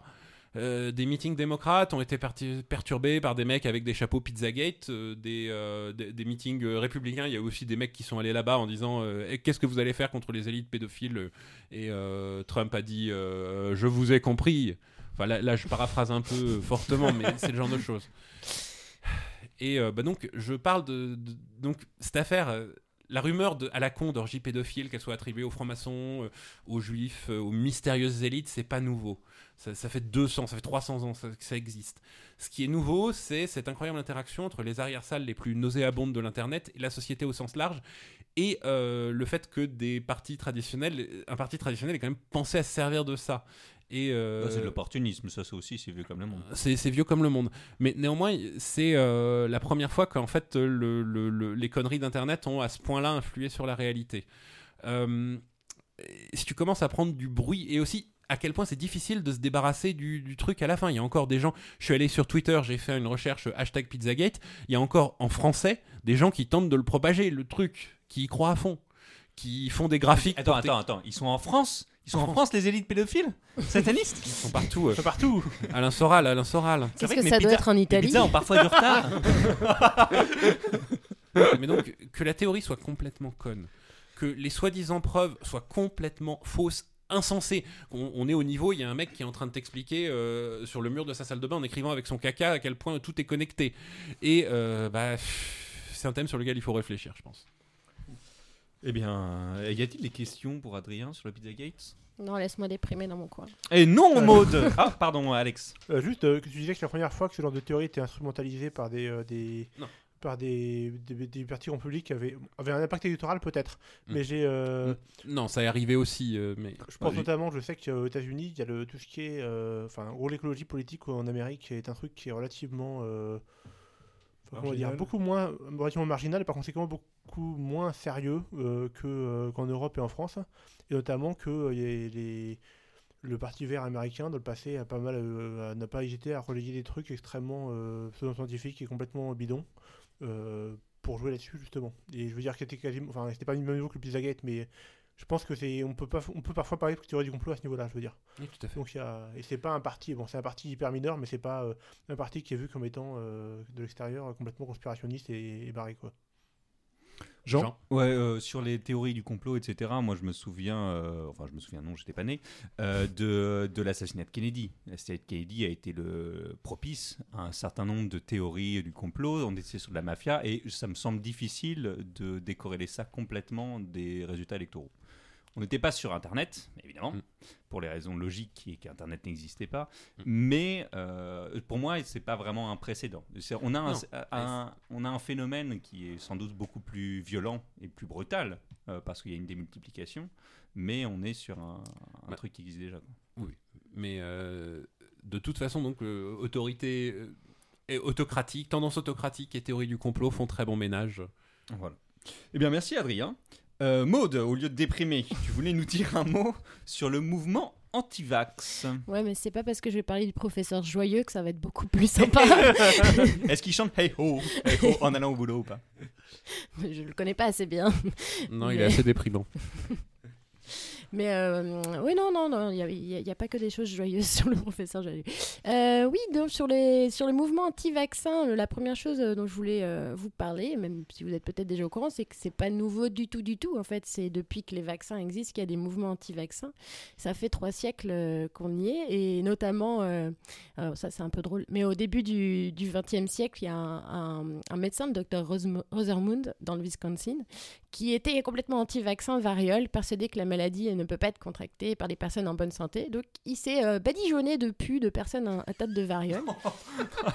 Quelle bonne idée. Oh, ça sent le, le Darwin Award. Darwin Award. Et il a fait en sorte de d'être en contact avec le plus de personnes possible dans un minimum de temps. Donc il se targue d'avoir été en contact avec 50 000 personnes euh, indirectement. euh, jusqu'à se faire arrêter. hein, Bon. Mais euh, pour dire que c'est- c'est c'est pas nouveau, Et- et att- c'est quoi les conséquences? Bah, c'est difficile à quantifier quand même. Ah, mais, il, mais, est- il est- euh, il a chopé la variole. Ça, moi, je n'ai pas, lu toute sa vie, je me Ah. renseignerai. si. C'était surtout pour marquer les esprits que c'est vraiment pas nouveau Oui. euh, anti-vaccin. Euh, donc ça, c'était mon premier point. Et surtout, bah, pour en fait, la, la conclusion qu'on en tire un peu aujourd'hui, c'est que c'est quelque chose qui, div- qui a toujours divisé un peu la, la société à plus ou moins grande échelle, et du coup qui est utilisé pour déstabiliser les organisations en place, et aujourd'hui en particulier les, les démocraties.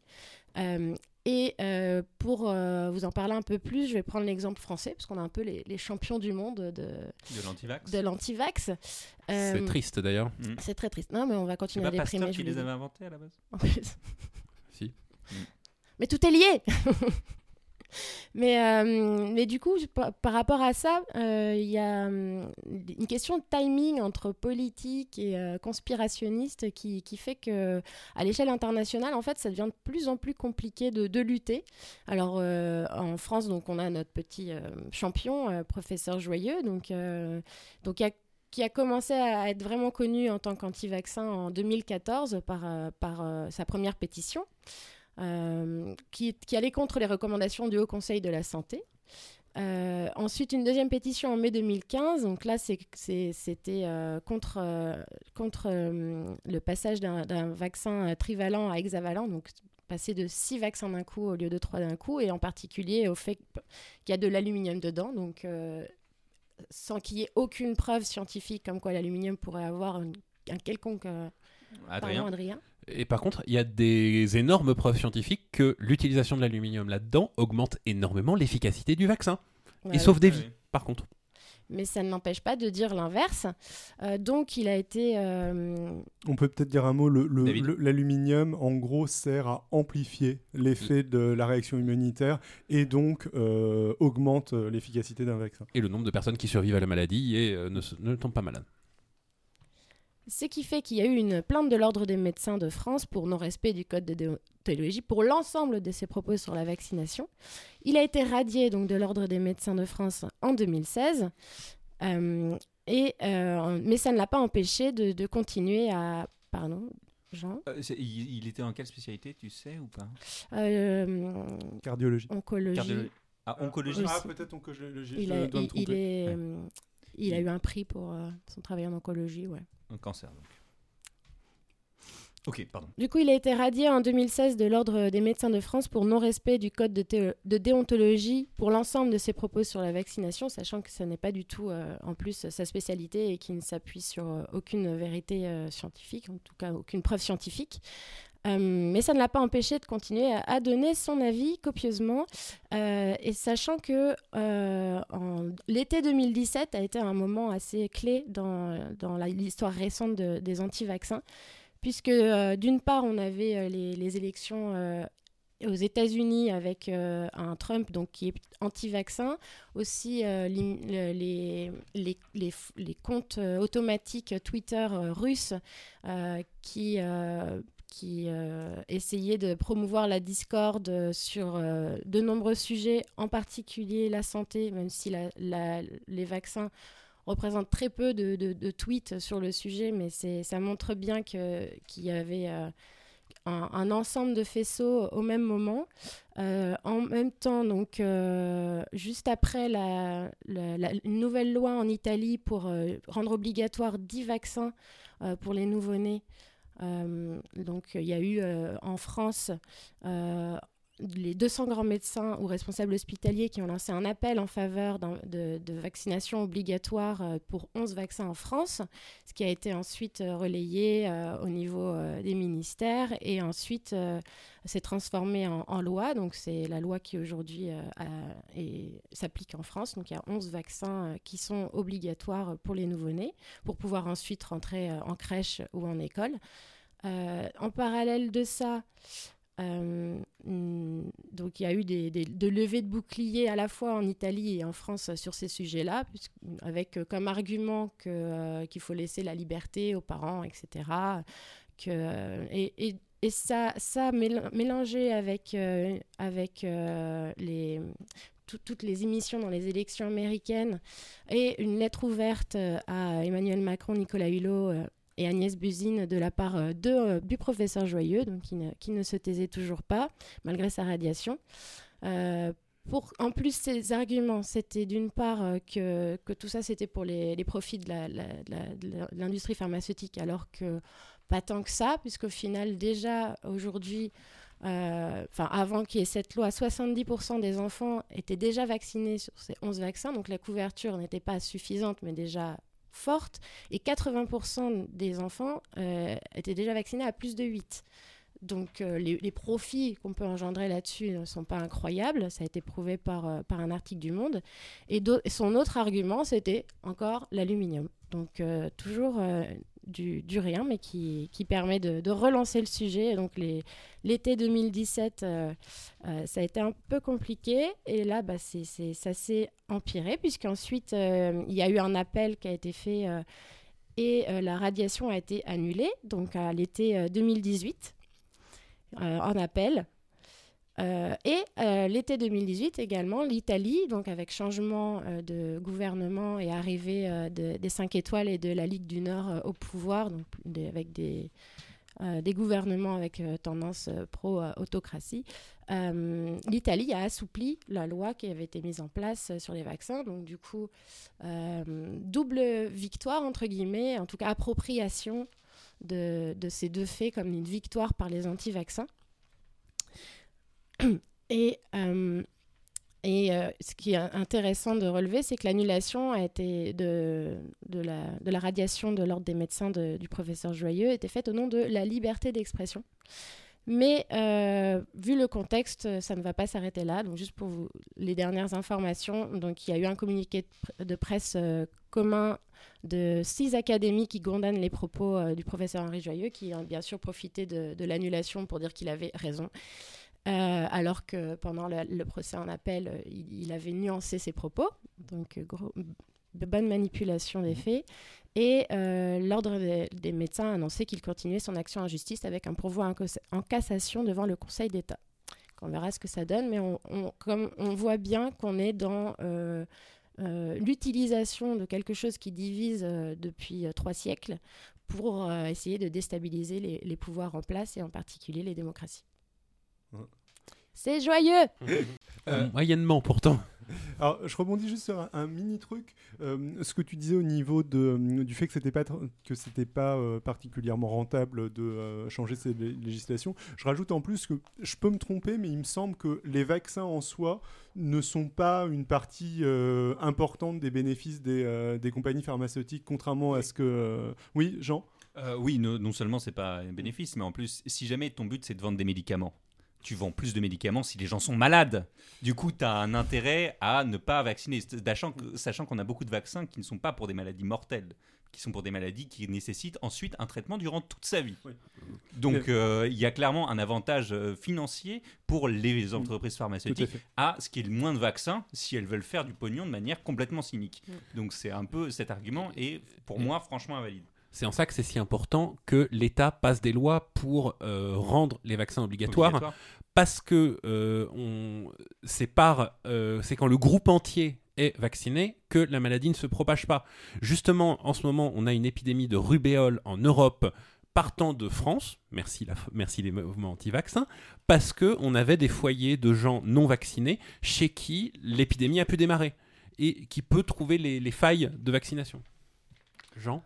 Après, pour moi aussi, ça traite aussi du rapport au corps et euh, aussi du rapport à la société. C'est-à-dire que C'est une- il y a- il y a- totalement. actuellement, comme on est sur une logique de, de bio, alors je vais, je vais lier ça d'une certaine manière, les De gens, conneries. les gens veulent apprendre, veulent être conscients de ce qu'ils mettent dans leur corps. Et ils sont plus exigeants envers les industriels de qu'est-ce qui en fait qu'est-ce qui transite par leur corps. Et pour moi, il y, a un- il y a un- il y a un lien et les gens se disent bah, si jamais moi je j'ai pas envie de manger ça, j'ai pas non plus envie qu'on m'injecte des trucs de force euh, là-dessus parce que mon corps est à moi et j'ai le droit de disposer complètement. Alors que pour moi, les vaccins, euh, c'est pas dans une logique de sauver ta vie. Si on te vaccine toi, c'est pas pour te sauver toi. Un Globalement, petit c'est- peu quand même, mais c'est pour sauver la société. C'est-à-dire le but, c'est que faire que la maladie disparaisse et que la maladie ne puisse pas prendre une ampleur exagérée, qu'on puisse pas avoir d'épidémie. Pour moi, c'est plus une. Si jamais c'est obligatoire, c'est parce que c'est obligatoire socialement. C'est pas obligatoire à l'échelle individuelle. Alors bien Voilà. sûr, ça marche pas si jamais euh, on- il y en a un ou deux qui sont pas vaccinés. Maud Oui, d'autant plus, euh, je rebondis, qu'il y a des, des enfants qui peuvent pas être vaccinés parce qu'ils sont immunodépressifs et Mmh. du coup, euh, ils peuvent pas supporter le vaccin. Par contre, s'ils sont à côté d'un copain qui est malade, alors eux, bah, ils ont rien pour se défendre. Et c'est aussi Oui. pour, pour eux qu'il y a cette couverture euh, vaccinale. c'est pour cette raison que je me fais vacciner contre la grippe chaque année, c'est pour pas contaminer quelqu'un de fragile qui, euh, lui, en mourrait. Parce que moi, je survivrais à la grippe, il n'y a, pas de problème. Hmm. On Ouais. sait que ton squelette est en métal et que. Iron Adrien. Mais euh, ap- après, après, pour revenir sur les, les- les régimes autocratiques, euh, je ne sais pas si c'est le cas. Je sais que dans les, les logiques de secte ou de la prise de contrôle d'une population, d'un groupe de personnes, il y a des logiques d'affaiblissement physique. Euh, privation d'eau, privation de nourriture, et les gens en fait rentrent dans un état de conscience qui fait qu'ils sont ensuite beaucoup plus influençables. On peut leur in- in- induire des choses. Alors je ne sais pas si ça va être instrumentalisé. Je pense pas qu'il y ait d'historique euh, là-dessus. Je pense pas qu'en Italie ce soit le cas d'affaiblir tellement ta population pour lui faire croire n'importe quoi. Et euh, je pense pas qu'on en soit là. Mais euh, il faut être vigilant sur ces, ces logiques-là. Est-ce qu'il y a un intérêt vraiment pour des groupes franchement, ça me semble euh, trop incontrôlable euh, et trop dangereux pour euh, que ça vaille la peine. Mais c'est sûr, pour l'instant, je pense pas qu'il y ait eu de récupération politique du mouvement anti-vaccin. Euh, alors, il me semble que Marine Le Pen en France a tenu des propos anti-vax, mais je ne suis pas. euh, Nicolas Dupont-Aignan aussi. ouais. euh, Par opportunisme, je suppose. Tout à fait. Enfin, je vais pas les accuser d'être des connards euh, meurtriers. Je vais juste les accuser d'être des connards opportunistes. Qu'est-ce qu'ils font pouvez C'est me pas citer. opportuniste. Oui, euh, voilà, à un bout d'un moment, il faut exister. Quoi. et, Pour- mais c'est pas, pas, moi, t'en parlais pas en Italie, non euh, La si Ligue Le- du Nord, le- ouais. ah bah, au final, au final, il y a y eu est, une ils sont conséquence revenus sur politique. la loi. Ils sont revenus sur la loi. concessions. Bah, c'est un moyen de. suivre, c'est démocratique. Ils, doivent suivre l'opinion publique euh, si elle est majoritaire. Enfin, il y a, il y a- elle est peut-être pas majoritaire. Enfin, là, je, je- pas sur je- ce je- sujet. pas sur ce sujet. Mais c'est normal que les politiques suivent ce que la population demande. Ça, ça, ça me semble être la. On va pas demander aux politiques d'être meilleurs que leur population. Voilà. Après, c'est la représentation démocratique. Euh, en tout cas, merci Alex Maud. Alex, Euh, oui, non, juste euh, par rapport à ce que tu disais, enfin, ce que disaient Jean également par rapport au, au- que les gens voulaient pas, euh, enfin, voulaient, ne voulaient pas, etc. Et est-ce qu'on les vaccinait pour eux, pour d'autres gens? Pour moi, ça, c'est des problèmes. Enfin, si on enlève tout l'aspect conspirationniste et tout l'aspect que, euh, c'est, enfin, des choses bidons, euh, c'est un problème de santé publique. C'est un petit peu comme l'alcool, la cigarette, n'importe quoi. De, est-ce que tu laisses euh, les gens euh, faire euh, n'importe quoi avec leur corps, ou est-ce que tu les contrains à faire des choses qui sont plus raisonnables et plus rationnelles. Voilà, effectivement, le- la différence principale, je trouve, c'est que tu n'as aucun intérêt objectif à te faire vacciner, alors que tu as des, intérêts à, boire, à fumer, que c'est agréable, euh, voilà, enfin c'est tout, il trouve des trucs. Mais je veux dire, après, tu as toujours cet équilibre-là. euh, Il y a des cas où, veux dire, où, euh, comme la vaccination, où si jamais les gens s'informaient correctement et qu'il n'y avait pas ce conspirationnisme, l'affaire serait très vite tranchée et il n'y aurait pas de, problème. Mais il y a des cas où c'est plus épineux et tu as une balance, effectivement, enfin un équilibre entre les libertés individuelles et là, euh, les, les besoins de santé publique, disons. Ouais, je peux être tout à fait d'accord sur la sur l'équation avec euh, le tabac ou le où il y a quand même ou l'alcool qui sont euh, quand même des problématiques euh, de santé publique mais personnelles. Il, peut- il va pas y avoir une épidémie parce que toi tu te mets à picoler quoi. Bah non, mais tu te mets à picoler, tu peux être violent, tu peux être dangereux pour d'autres Adrien, personnes, tu peux être plein de choses. c'est exactement ça. Le, le problème Oui, d'alcoolisme Des euh, de l'alcoolisme. des, des- des maladies euh, génériques qui coûtent très cher à la société, des, euh, des accidents de voiture qui tuent des gens, euh, le problème du tabac, euh, tabagisme passif, euh, cancer du poumon, euh, coûte- que- que- réduction de l'espérance de vie. Je suis pas tout à fait d'accord parce Il y, a- qu'il il y a une question de point de vue à voir aussi. Il y a une question de, de, de- de méthode aussi euh, sur la vaccination. La vaccination n'est pas complètement euh, inoffensive. Il y a des gens qui font des réactions allergiques aux vaccinations et c'est une réalité. Enfin, il y a un risque qui est pris et la médecine dit que euh, le risque, est, enfin le bénéfice est largement, très largement supérieur Oui.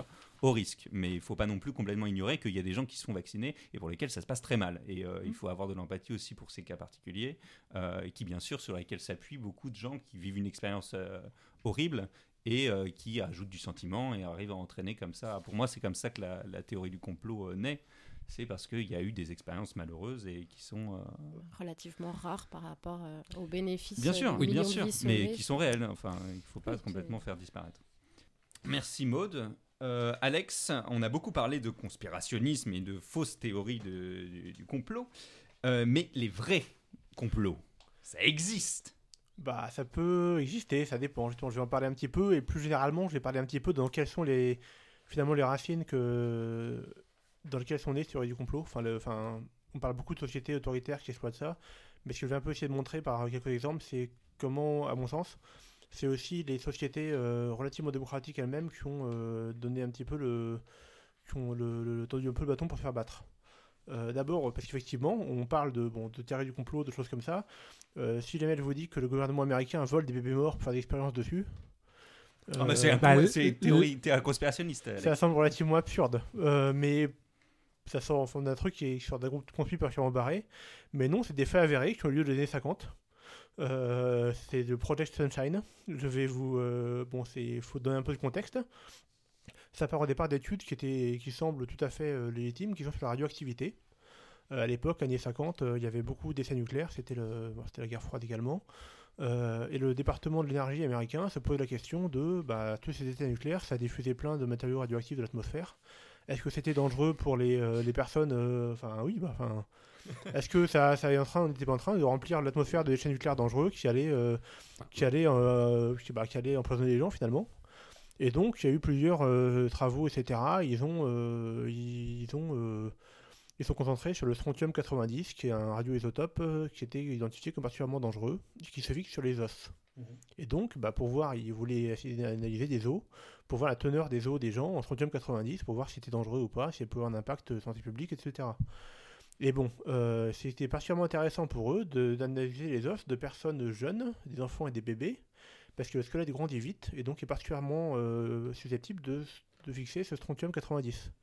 Et donc, bah, il y a des documents qui sont maintenant déclassifiés qui montrent qu'il y a des. Bon, ça dit, oui, bon, bah, on sait pas trop comment se procurer ça, des, des, des os de, bébés et d'enfants, mais euh, euh, si vous avez des moyens, franchement, vous aurez un gros service à votre pays. Et il y ils ont, euh, il y a toute une sorte de réseau qui a été monté pour collecter bah, des, euh, des, oui, bah, en gros, des cadavres de bébés morts et morts-nés. Euh, En Mmh. Amérique, mais aussi un peu partout, en Australie, euh, dans plusieurs pays européens. La France, je sais pas trop, mais il y a des cas en Angleterre notamment. euh, et donc voilà, pour collecter ça et envoyer des morceaux de bébés morts euh, en Amérique pour être analysés, pour savoir s'ils étaient radioactifs ou pas. Jean? Euh, L'idée, c'est qu'il y avait eu une radioactivité, il y avait eu Hiroshima, il y avait eu Nagasaki. Ils voulaient des gens Des qui, étaient- qui avaient vécu Mm. pendant les périodes ensuite pour analyser leurs os, pour voir si ce qui avait été relâché dans toute l'atmosphère globale avait eu une conséquence sur ces populations à tel endroit, tel endroit, tel endroit. C'était ça le Je sais pas s'il y processus avait du une, test. je sais pas s'il y avait vraiment Partout, une hein, vocation, global. une vocation géographique de est-ce que c'est plutôt à tel endroit qu'à tel autre, je sais pas quoi et tout. Il y a, il y a- tout le rapport est déclassifié euh, en ligne, mais ça fait plusieurs dizaines de pages. J'ai pas, j'ai pas lu grand chose de, du rapport de, de- du rapport de base, mais c'est c'est tout à fait vérifiable. Euh, le, euh, mais c'était, oui, c'était l'idée, c'était de, de voir euh, la, la- c'était plus des essais nucléaires que les deux explosions de Hiroshima qui étaient en cause.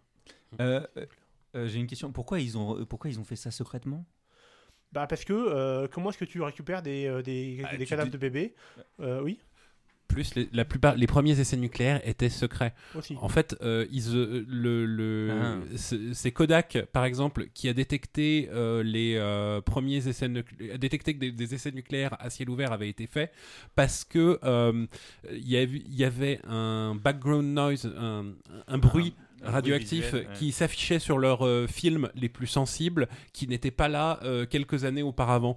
Et du coup, ils ont, ils ont détecté que le, la radioactivité d'arrière-plan, qui est à un niveau mais absolument minuscule, qui Oui. maintenant on le sait, n'a aucun, ne peut avoir aucun effet, mais quelque chose qui n'était pas là était là d'un coup. Donc euh, c'était un secret très bien gardé et bon, en même temps, comme disait Alex, des, on, on veut des os de bébés morts pour nos rituels sataniques. euh, Ah oui. Après, Ouais, mais oui, du coup, enfin, le rendre secret, ils ça rend le truc encore ils, plus suspect. ils auraient peut-être pu euh, y arriver par des moyens plus légitimes euh, à l'époque, mais peut-être qu'ils n'auraient pas eu assez de matière, peut-être qu'ils auraient c'était plus lent, je sais pas trop. Ah, Je pense qu'ils Je- ont, je pense qu'ils ont eu peur que dire qu'ils recherchaient des os de bébés morts stimule l'imagination des Puis conspirationnistes. L'accuser l'accuser de les manger des pizzerias, etc. Après, tout ça. Oui, d'ailleurs, euh, je vais me poser la question. Leur contact, ils étaient dans quel type de restaurant Mais donc il y avait cette, euh, ouais, il y a eu cette histoire-là effectivement. Et puis non, je pense que, enfin, ils avaient, enfin, enfin, c'est, c'est pas courant d'avoir des, euh, des, beaucoup de bébés morts et morts-nés dans les, euh, dans des régimes euh, de- modernes où il y a des, soins, où il n'y a pas de grosse mortalité infantile, je veux dire. Je pense que récupérer des,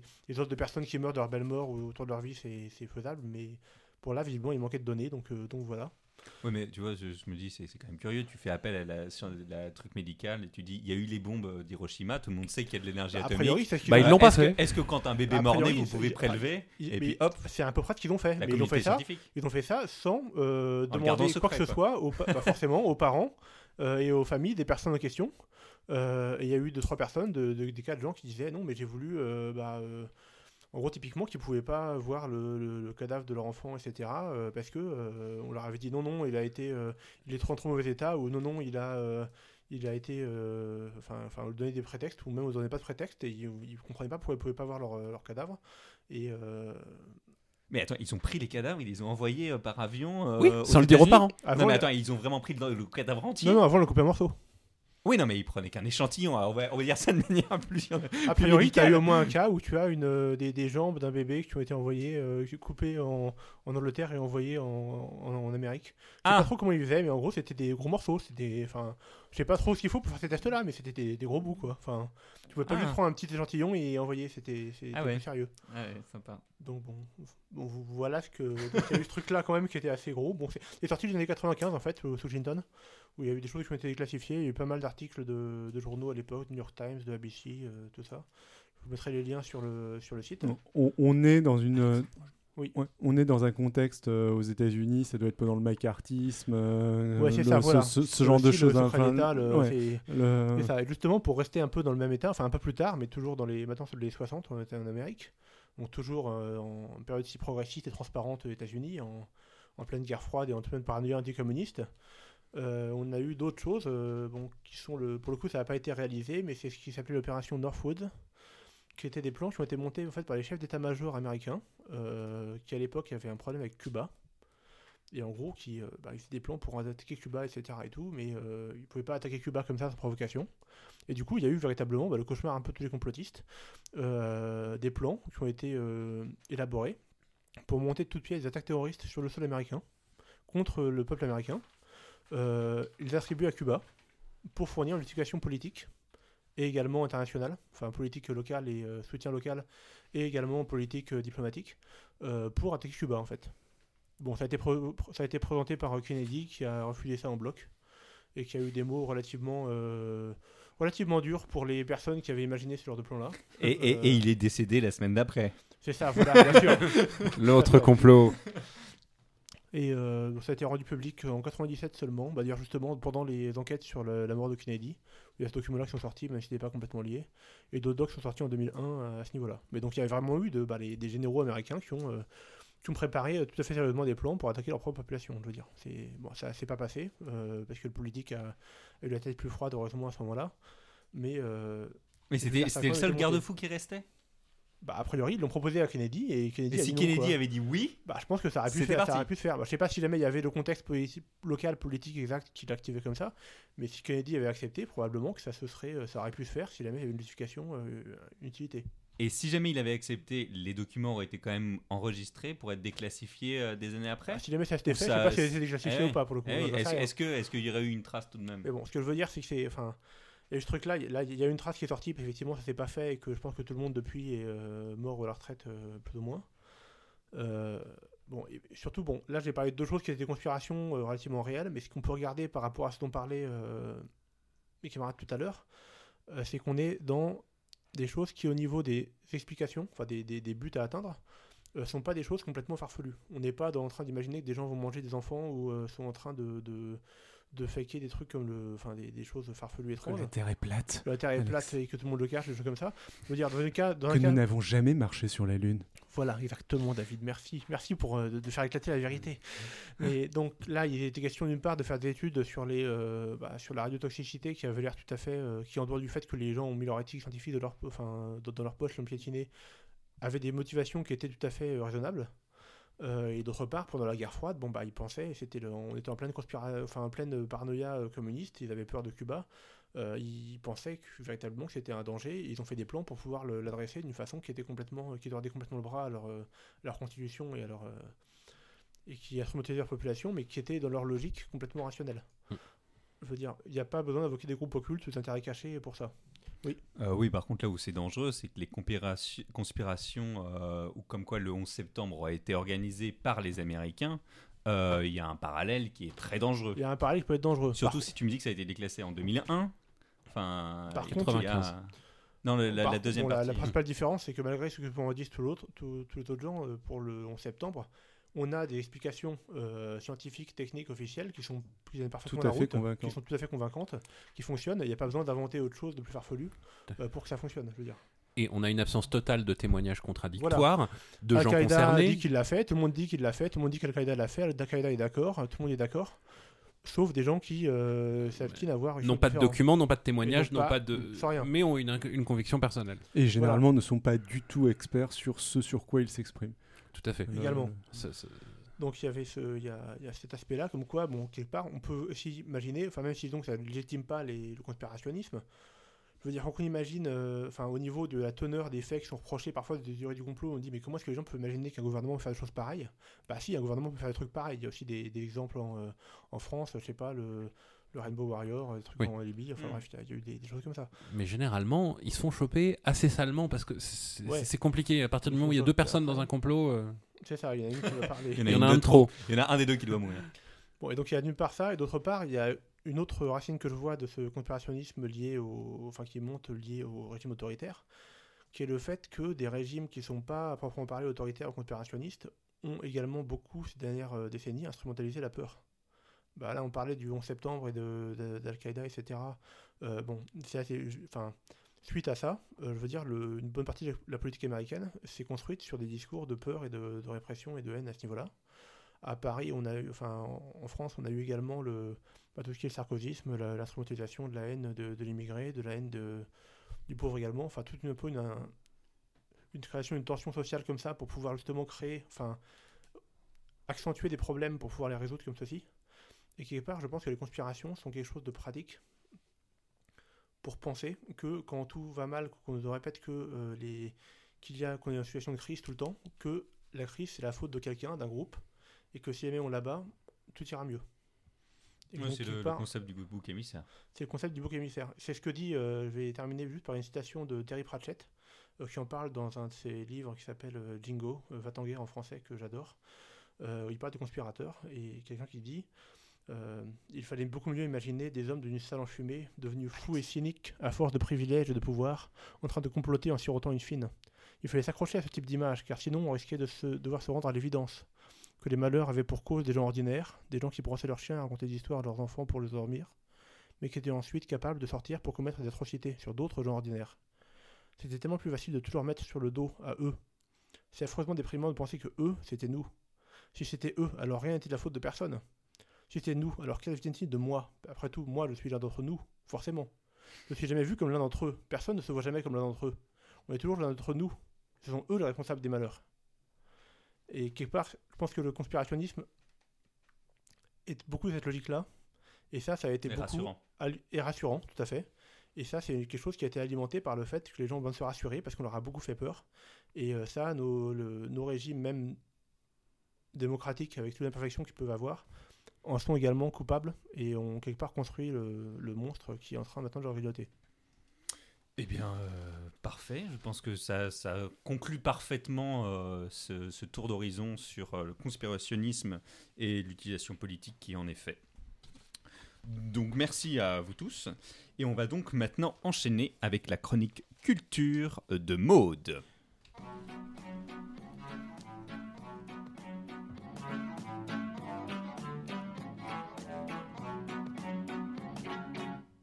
Et oui, alors cerise sur ce gros gâteau de liaison dangereuse entre politique et conspirationnisme, une petite chronique sur le Puy du Fou de Philippe de Villiers.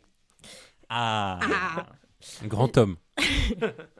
Et comme j'ai appris qu'un poème peut changer la vie, eh bien je tente ma chance. Et en alexandrin. Donc je vais demander un petit peu d'indulgence.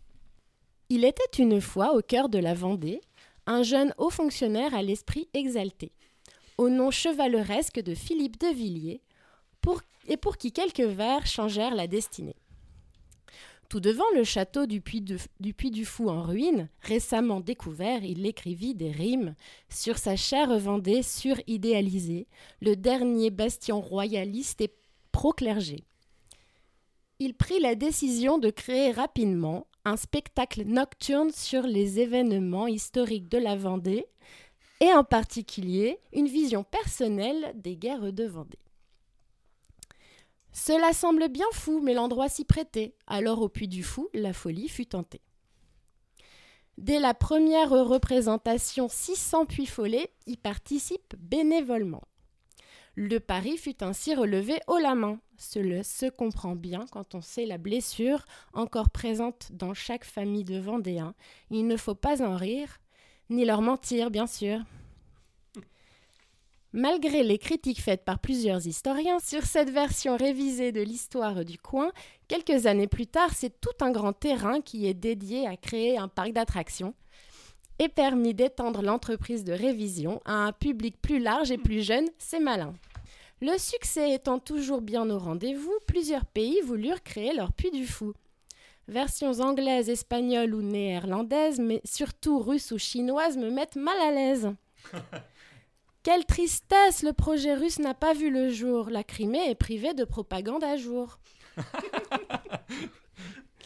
Si vous ne présentez pas d'allergie connue à la réécriture, aux envolées lyriques ou à tout prosélytisme pyrotechnique, courez au Puy du Fou, vous ne serez pas déçus. bravo, bravo. Merci, merci. Quelqu'un veut-il faire des commentaires C'était magnifique. C'est- C'est c'est un exercice de style que, que je crois que ce cher grand Philippe ne, ne, ne pourrait qu'apprécier. Je, je crois qu'à la base, c'était justement un poème. c'est Et c'est ça, c'est- il, est- il, est- il a eu l'idée du Puy du Fou en écrivant un poème en se baladant dans les ruines, Qui venait d'être découverte. qui venait d'être découverte. Je- Ouais, c'est c'est beau. Donc voilà, peut-être que ma destinée a changé à tout jamais. Pour, la petite histoire, je crois que c'est un des plus grands euh, parcs d'attractions en termes de fréquentation d'Europe. Hmm. si je dis pas de bêtises, deux- deuxième ou monde, troisième. Et euh, il est régulièrement classé comme un des meilleurs. Oui. Euh, ça, je- pour y être allé euh, cet été euh, avec quelqu'un euh, autour de cette table, on se demande bien qui. Euh, c'est donc avec Maud. Euh, mais par Oh, contre, quel spoiler. par contre, euh, euh, je, je me permets de, de modérer les, les spectacles en termes pur, euh, de pur divertissement. Si vous arrivez à mettre de côté tout, tout, Oui, tout, tout esprit critique, euh, la réalisation est vraiment incroyable. Mais euh, donc euh, moi je déconseille pas d'y aller. mais J'ai euh, juste donné la, la liste des allergies à connaître. Mais il y, a- il y a eu beaucoup de, ouais, mais j'ai eu beaucoup de malaise quand même à, à certains moments euh, sur les, les parties pris euh, avec l'histoire. Histoire, euh, justement, euh, il est temps de remercier Maud et d'entamer notre dernière chronique, euh, où Jean, tu vas donc nous parler histoire, je crois.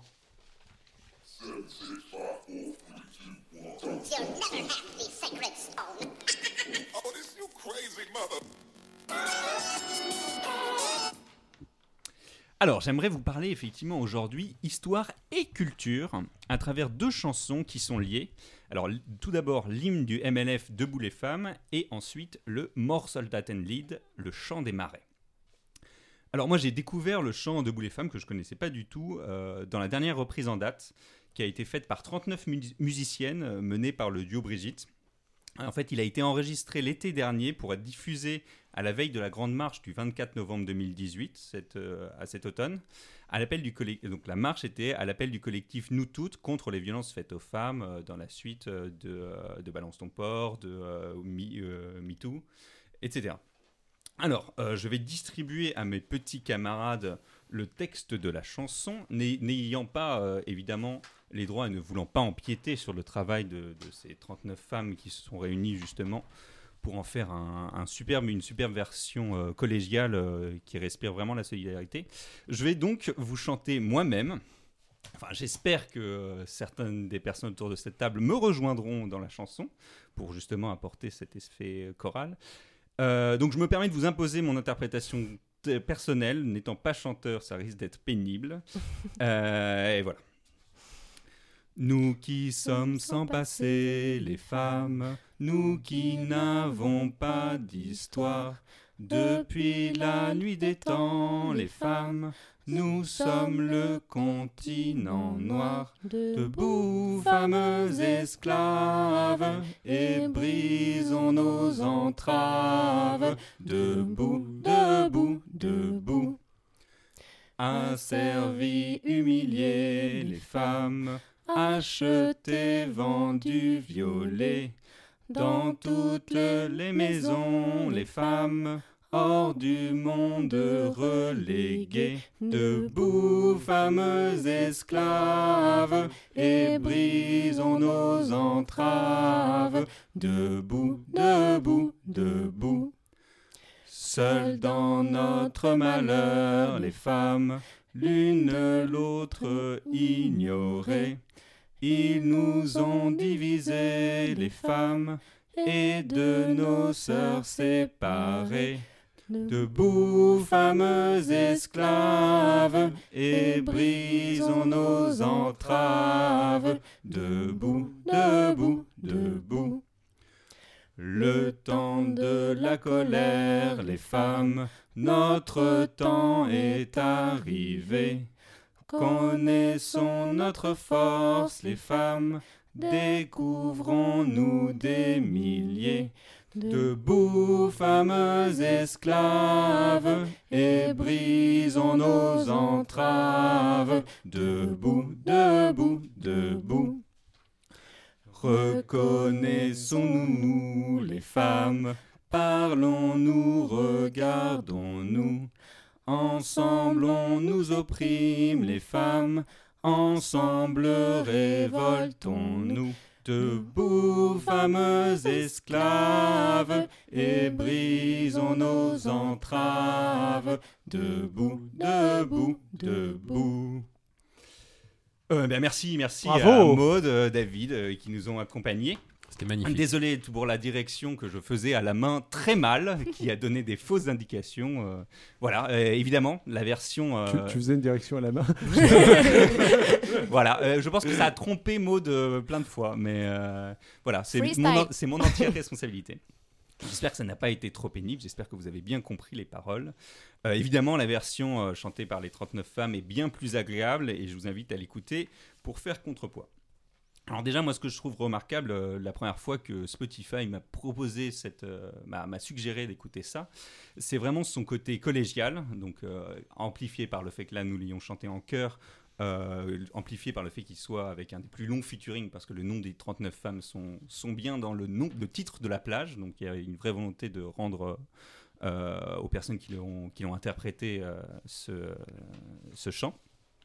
Alors, euh, ce que j'aime précis vraiment dans cette chanson, c'est les valeurs de solidarité qui sont portées à travers les paroles, mais aussi à travers euh, la musique, Euh, le rythme lancinant, souligné par ensuite la répétition et les énumérations des textes, porte vraiment pour moi une force, un sentiment d'iné- d'inéluctabilité que je trouve très inspirante. On est vraiment entraîné dans ce mouvement.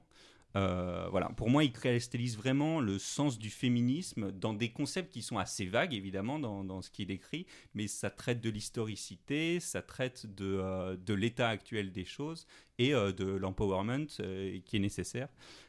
Et donc du féminisme en particulier, mais aussi on peut élargir bien sûr aux luttes pour les libertés en général. On pourrait remplacer les femmes par d'autres groupes sociaux. Alors, je veux revenir par contre sur deux petits, euh, surtout le premier couplet où il y a deux petites choses qui, depuis l'écriture de la chanson, sont, su- sont susceptibles de nécessiter quand même une petite explication. Alors, il y a déjà les deux phrases Depuis la nuit des temps, les femmes, nous sommes le continent noir. Alors, continent noir ici est utilisé au sens figuré et désigne cette portion inapparente ou inconnue de l'humanité que constituent les femmes. C'est par cette expression que Freud, euh, Sigmund Freud, euh, père de la psychanalyse, désigne, je cite, la vie sexuée de la femme adulte. Euh, donc, de manière à proposer que la psychanalyse n'arrive pas à comprendre ce continent noir. Donc c'est pour ça qu'il est appliqué là, euh, dans ce contexte particulier.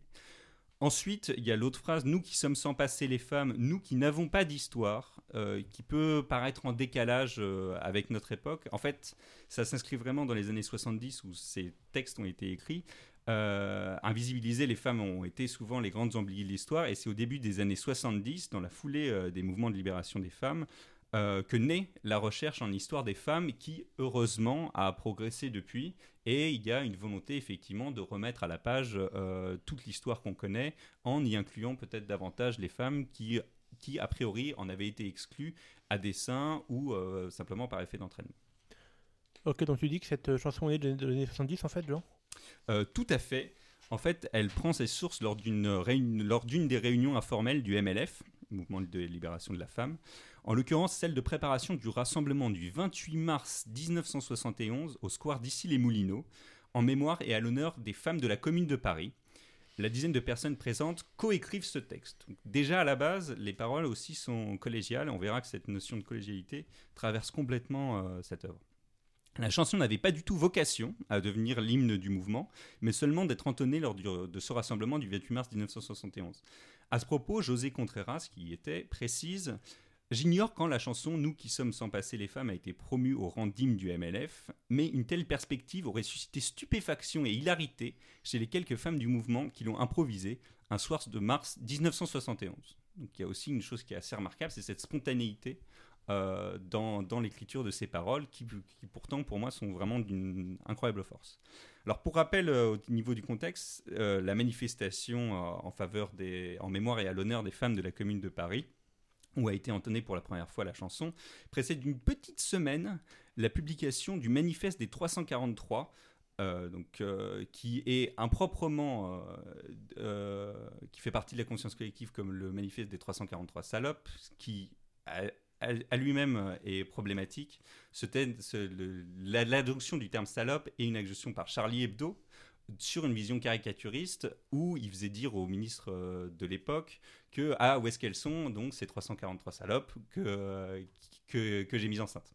Il y avait un raccourci comme ça et euh, une féministe justifiait juste enfin soulignait le côté très perturbant que dans l'inconscient collectif ce soit ce terme de 343 salopes qui soit resté qui est un terme machiste et avilissant que ce soit ça que les gens aient retenu en fait pour euh, cristalliser la chose. Enfin, c'est pour ça que je, je- je dis le manifeste des 343 françaises qui était paru le 5 avril 1971 dans Le Nouvel Observateur. Le titre d'ailleurs qui était paru en une du magazine était La liste des 343 françaises qui ont le courage de signer le manifeste Je me suis fait avorter. Alors, elle s'expose ainsi à des poursuites pénales pouvant aller jusqu'à l'emprisonnement, car l'avortement en France était illégal à l'époque. Alors, il y avait des noms très connus. Euh, je vous invite à regarder la, liste. Euh, il ne faut pas oublier que donc tous les, noms de ces 343 femmes contiennent euh, un drame humain au-delà du, du risque pénal. C'est-à-dire que pour moi, quand on marque ça, quand on marque, voilà, j'ai caché ça toute ma vie dans le secret et j'ai décidé quand même de mettre ça de manière publique, euh, c'est un peu plus qu'un acte de mettre sur Twitter euh, MeToo. Il y, avait quand même à l'époque euh, une vraie émulsion, il y avait un vrai courage qui était nécessaire et il y avait un vrai risque personnel et judiciaire pour chacune des, personnes. Donc voilà, cette chanson est née vraiment dans ce contexte-là. Euh, le manifeste a été un appel pour la dépénalisation et la légalisation de l'interruption volontaire de grossesse. Personne, aucune des 343 femmes n'a été poursuivie. Et ça ouvre la voie à l'adoption de la loi Veil qui euh, permet le droit à l'avortement euh, sans poursuite et gratuit. Alors, le chant a été immédiatement repris au cours des diverses manifestations féminisme et euh, l'hymne du MLF voit ses paroles et sa partition, celle du chant des marais sur lequel je viendrai plus tard, publiée dans un numéro du Torchon Brûle de février 1972. De quoi? Alors, le Torchon Brûle, euh, c'est un, c'est en, qui naît en mai 1972. euh, c'est un journal qui est distribué en, en kiosque. Il est édité jusqu'en 1973 et est ouvert à toutes. La directrice de publication est Marie de Dieu, mais chaque numéro est réalisé par une équipe différente. Le journal est menstruel, par allusion au cycle menstruel, car sa publication est irrégulière. Et d'ailleurs, c'est dans ce journal qu'on lit la définition du MLF. le mouvement, ce sont toutes ces femmes qui se réunissent sur la base de leur révolte pour en mieux comprendre le pourquoi et le comment, et pour pouvoir lutter ensemble. Le mouvement de libération des femmes n'est pas une organisation. Il n'y a pas et il n'y a pas à avoir d'équipe dirigeante. C'était l'éditorial du Torchon Brûle numéro 2. Euh, malheureusement, les vœux d'indépendance euh, du mouvement seront l'objet d'une très vive polémique en 1979, lorsqu'une association loi 1900 est finalement créée uni- unilatéralement sous le nom Mouvement de libération des femmes, MLF. Euh, Il y a toute une polémique à ce sujet qui, à mon sens, a fait du mal au- déjà au mouvement, évidemment, mais aussi à, créer des dissonances sur, sur le féminisme. Bref, je, je- je vous invite à, à regarder euh, de quoi il s'agit. C'est polémique, c'est difficile d'avoir un avis euh, autrement que personnel sur cette question. Mais revenons un petit peu en arrière. Si les militantes du MLF ont bien écrit les paroles, elles ont repris la musique. Parce que la musique, c'est celle du More Soldatenlied. C'est- C'est quoi ça? Le More Soldatenlied, euh, qu'on pourrait traduire par le chant des soldats des marais, qui a été ensuite nommé le chant international des déportés, a lui-même une histoire peu banale. Alors, les paroles de cette chanson ont été écrites par le mineur, et quand je dis mineur, c'est pas qu'il avait moins de 18 ans, mais parce qu'il travaillait dans des mines, Johann Esser, et l'acteur et metteur en scène Wolfgang Langhoff. Eux, ce sont les compositeurs des paroles en allemand. La musique a été composée par Rudi Gogel, un employé de commerce. Alors pourquoi un mineur, un, un metteur en scène et un employé de commerce se retrouvent ensemble pour écrire une chanson? C'est le début d'une blague ou... Non. Non, c'est fait- enfin, il y, a y vraiment plus marrant comme blague. Parce que tous trois étaient détenus au camp de concentration de Burgermore, ouvert en 1933 et administré par la SA et ensuite par la SS. Alors, je vais revenir un petit peu sur les choses. Euh, Je vous parle bien de 1933. En novembre 1932, le parti nazi perd la présidentielle face à la droite de Hindenburg. Donc je parle de l'homme politique, pas du zeppelin qui crame. Mais celui-ci, empêtré dans ses rapports au Parlement, finit par offrir la place de chancelier, ce qu'on pourrait considérer globalement comme un Premier ministre, à Hitler le 30 janvier 1933 afin de restaurer l'ordre dans le pays. S'ensuit immédiatement l'incendie du Reichstag le 27 février 1933, qui est imputé aux communistes, euh, ce qui offre sur un plateau aux nazis la suppression des libertés individuelles et l'autorisation d'emprisonner, de torturer sans jugement et sans contrôle toute personne considérée comme agitatrice selon leur vue, de manière à rétablir l'ordre. Ainsi s'ouvrent les premiers camps de concentration allemands, qui sont en réalité des prisons improvisées par des amateurs. Alors, euh, je vous laisse, c'est une formule euh, assez brutale. Euh, face à l'afflux du nombre de détenus. Ils ont arrêté tellement de gens, ils veulent contrôler tellement de gens qu'ils sont obligés d'ouvrir des prisons et ils les font gérer un peu par qui veut. Des camps de détention improvisés, comme à des frontières, comme on voit de nos jours. Voilà. Le- le- c'est à ce moment-là que naît le terme camp de concentration. Alors, il ne s'agit pas du tout de camp d'extermination et même pas de camp d'emprisonnement à vie. L'Allemagne n'est pas en guerre. Euh, L'objectif est de restaurer l'ordre, de briser les idées communistes, de- d'extraire les gens de la société et de leur dire euh, vous n'avez pas le droit de penser comme ça.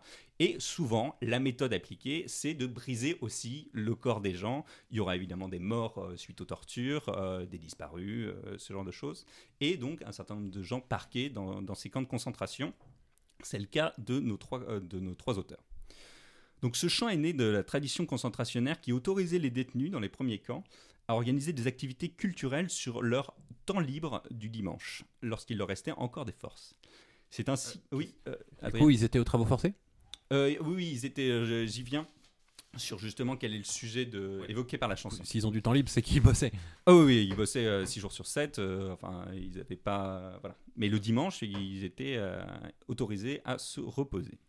C'est ainsi que Wolfgang Langhoff, metteur en scène communiste, euh, tous les trois sont- ont été arrêtés pour leur appartenance au Parti communiste, euh, a sollicité et obtenu l'autorisation de monter un spectacle de cabaret en août 1933, suite à un déchaînement de violence des SS qui avait fortement éprouvé les détenus.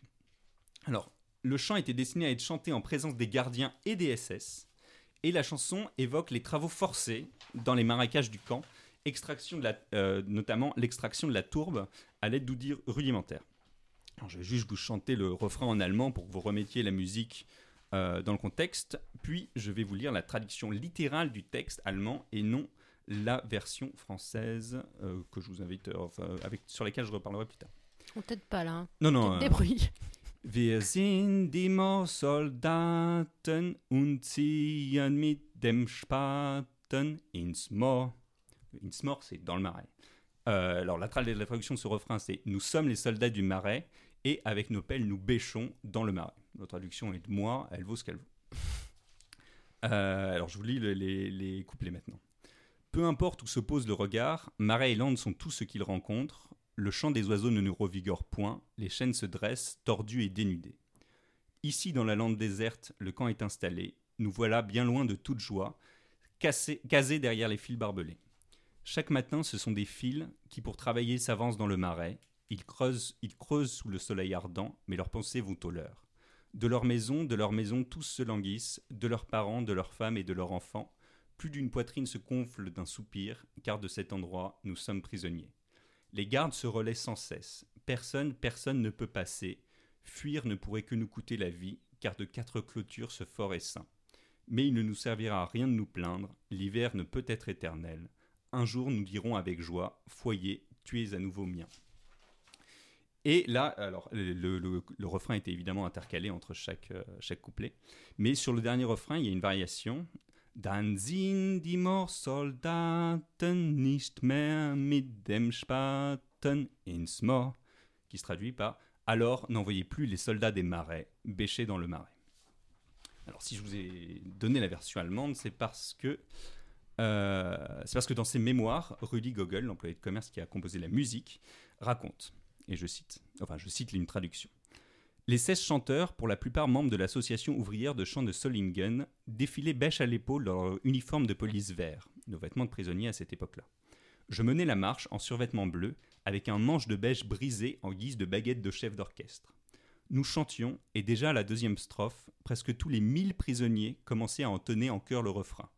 De strophe en strophe, le refrain revenait de plus belle, et, à la dernière, les SS, qui étaient apparus avec leur commandant, chantaient aussi, en accord avec nous, apparemment parce qu'ils se sentaient interpellés eux aussi comme soldats de marécage.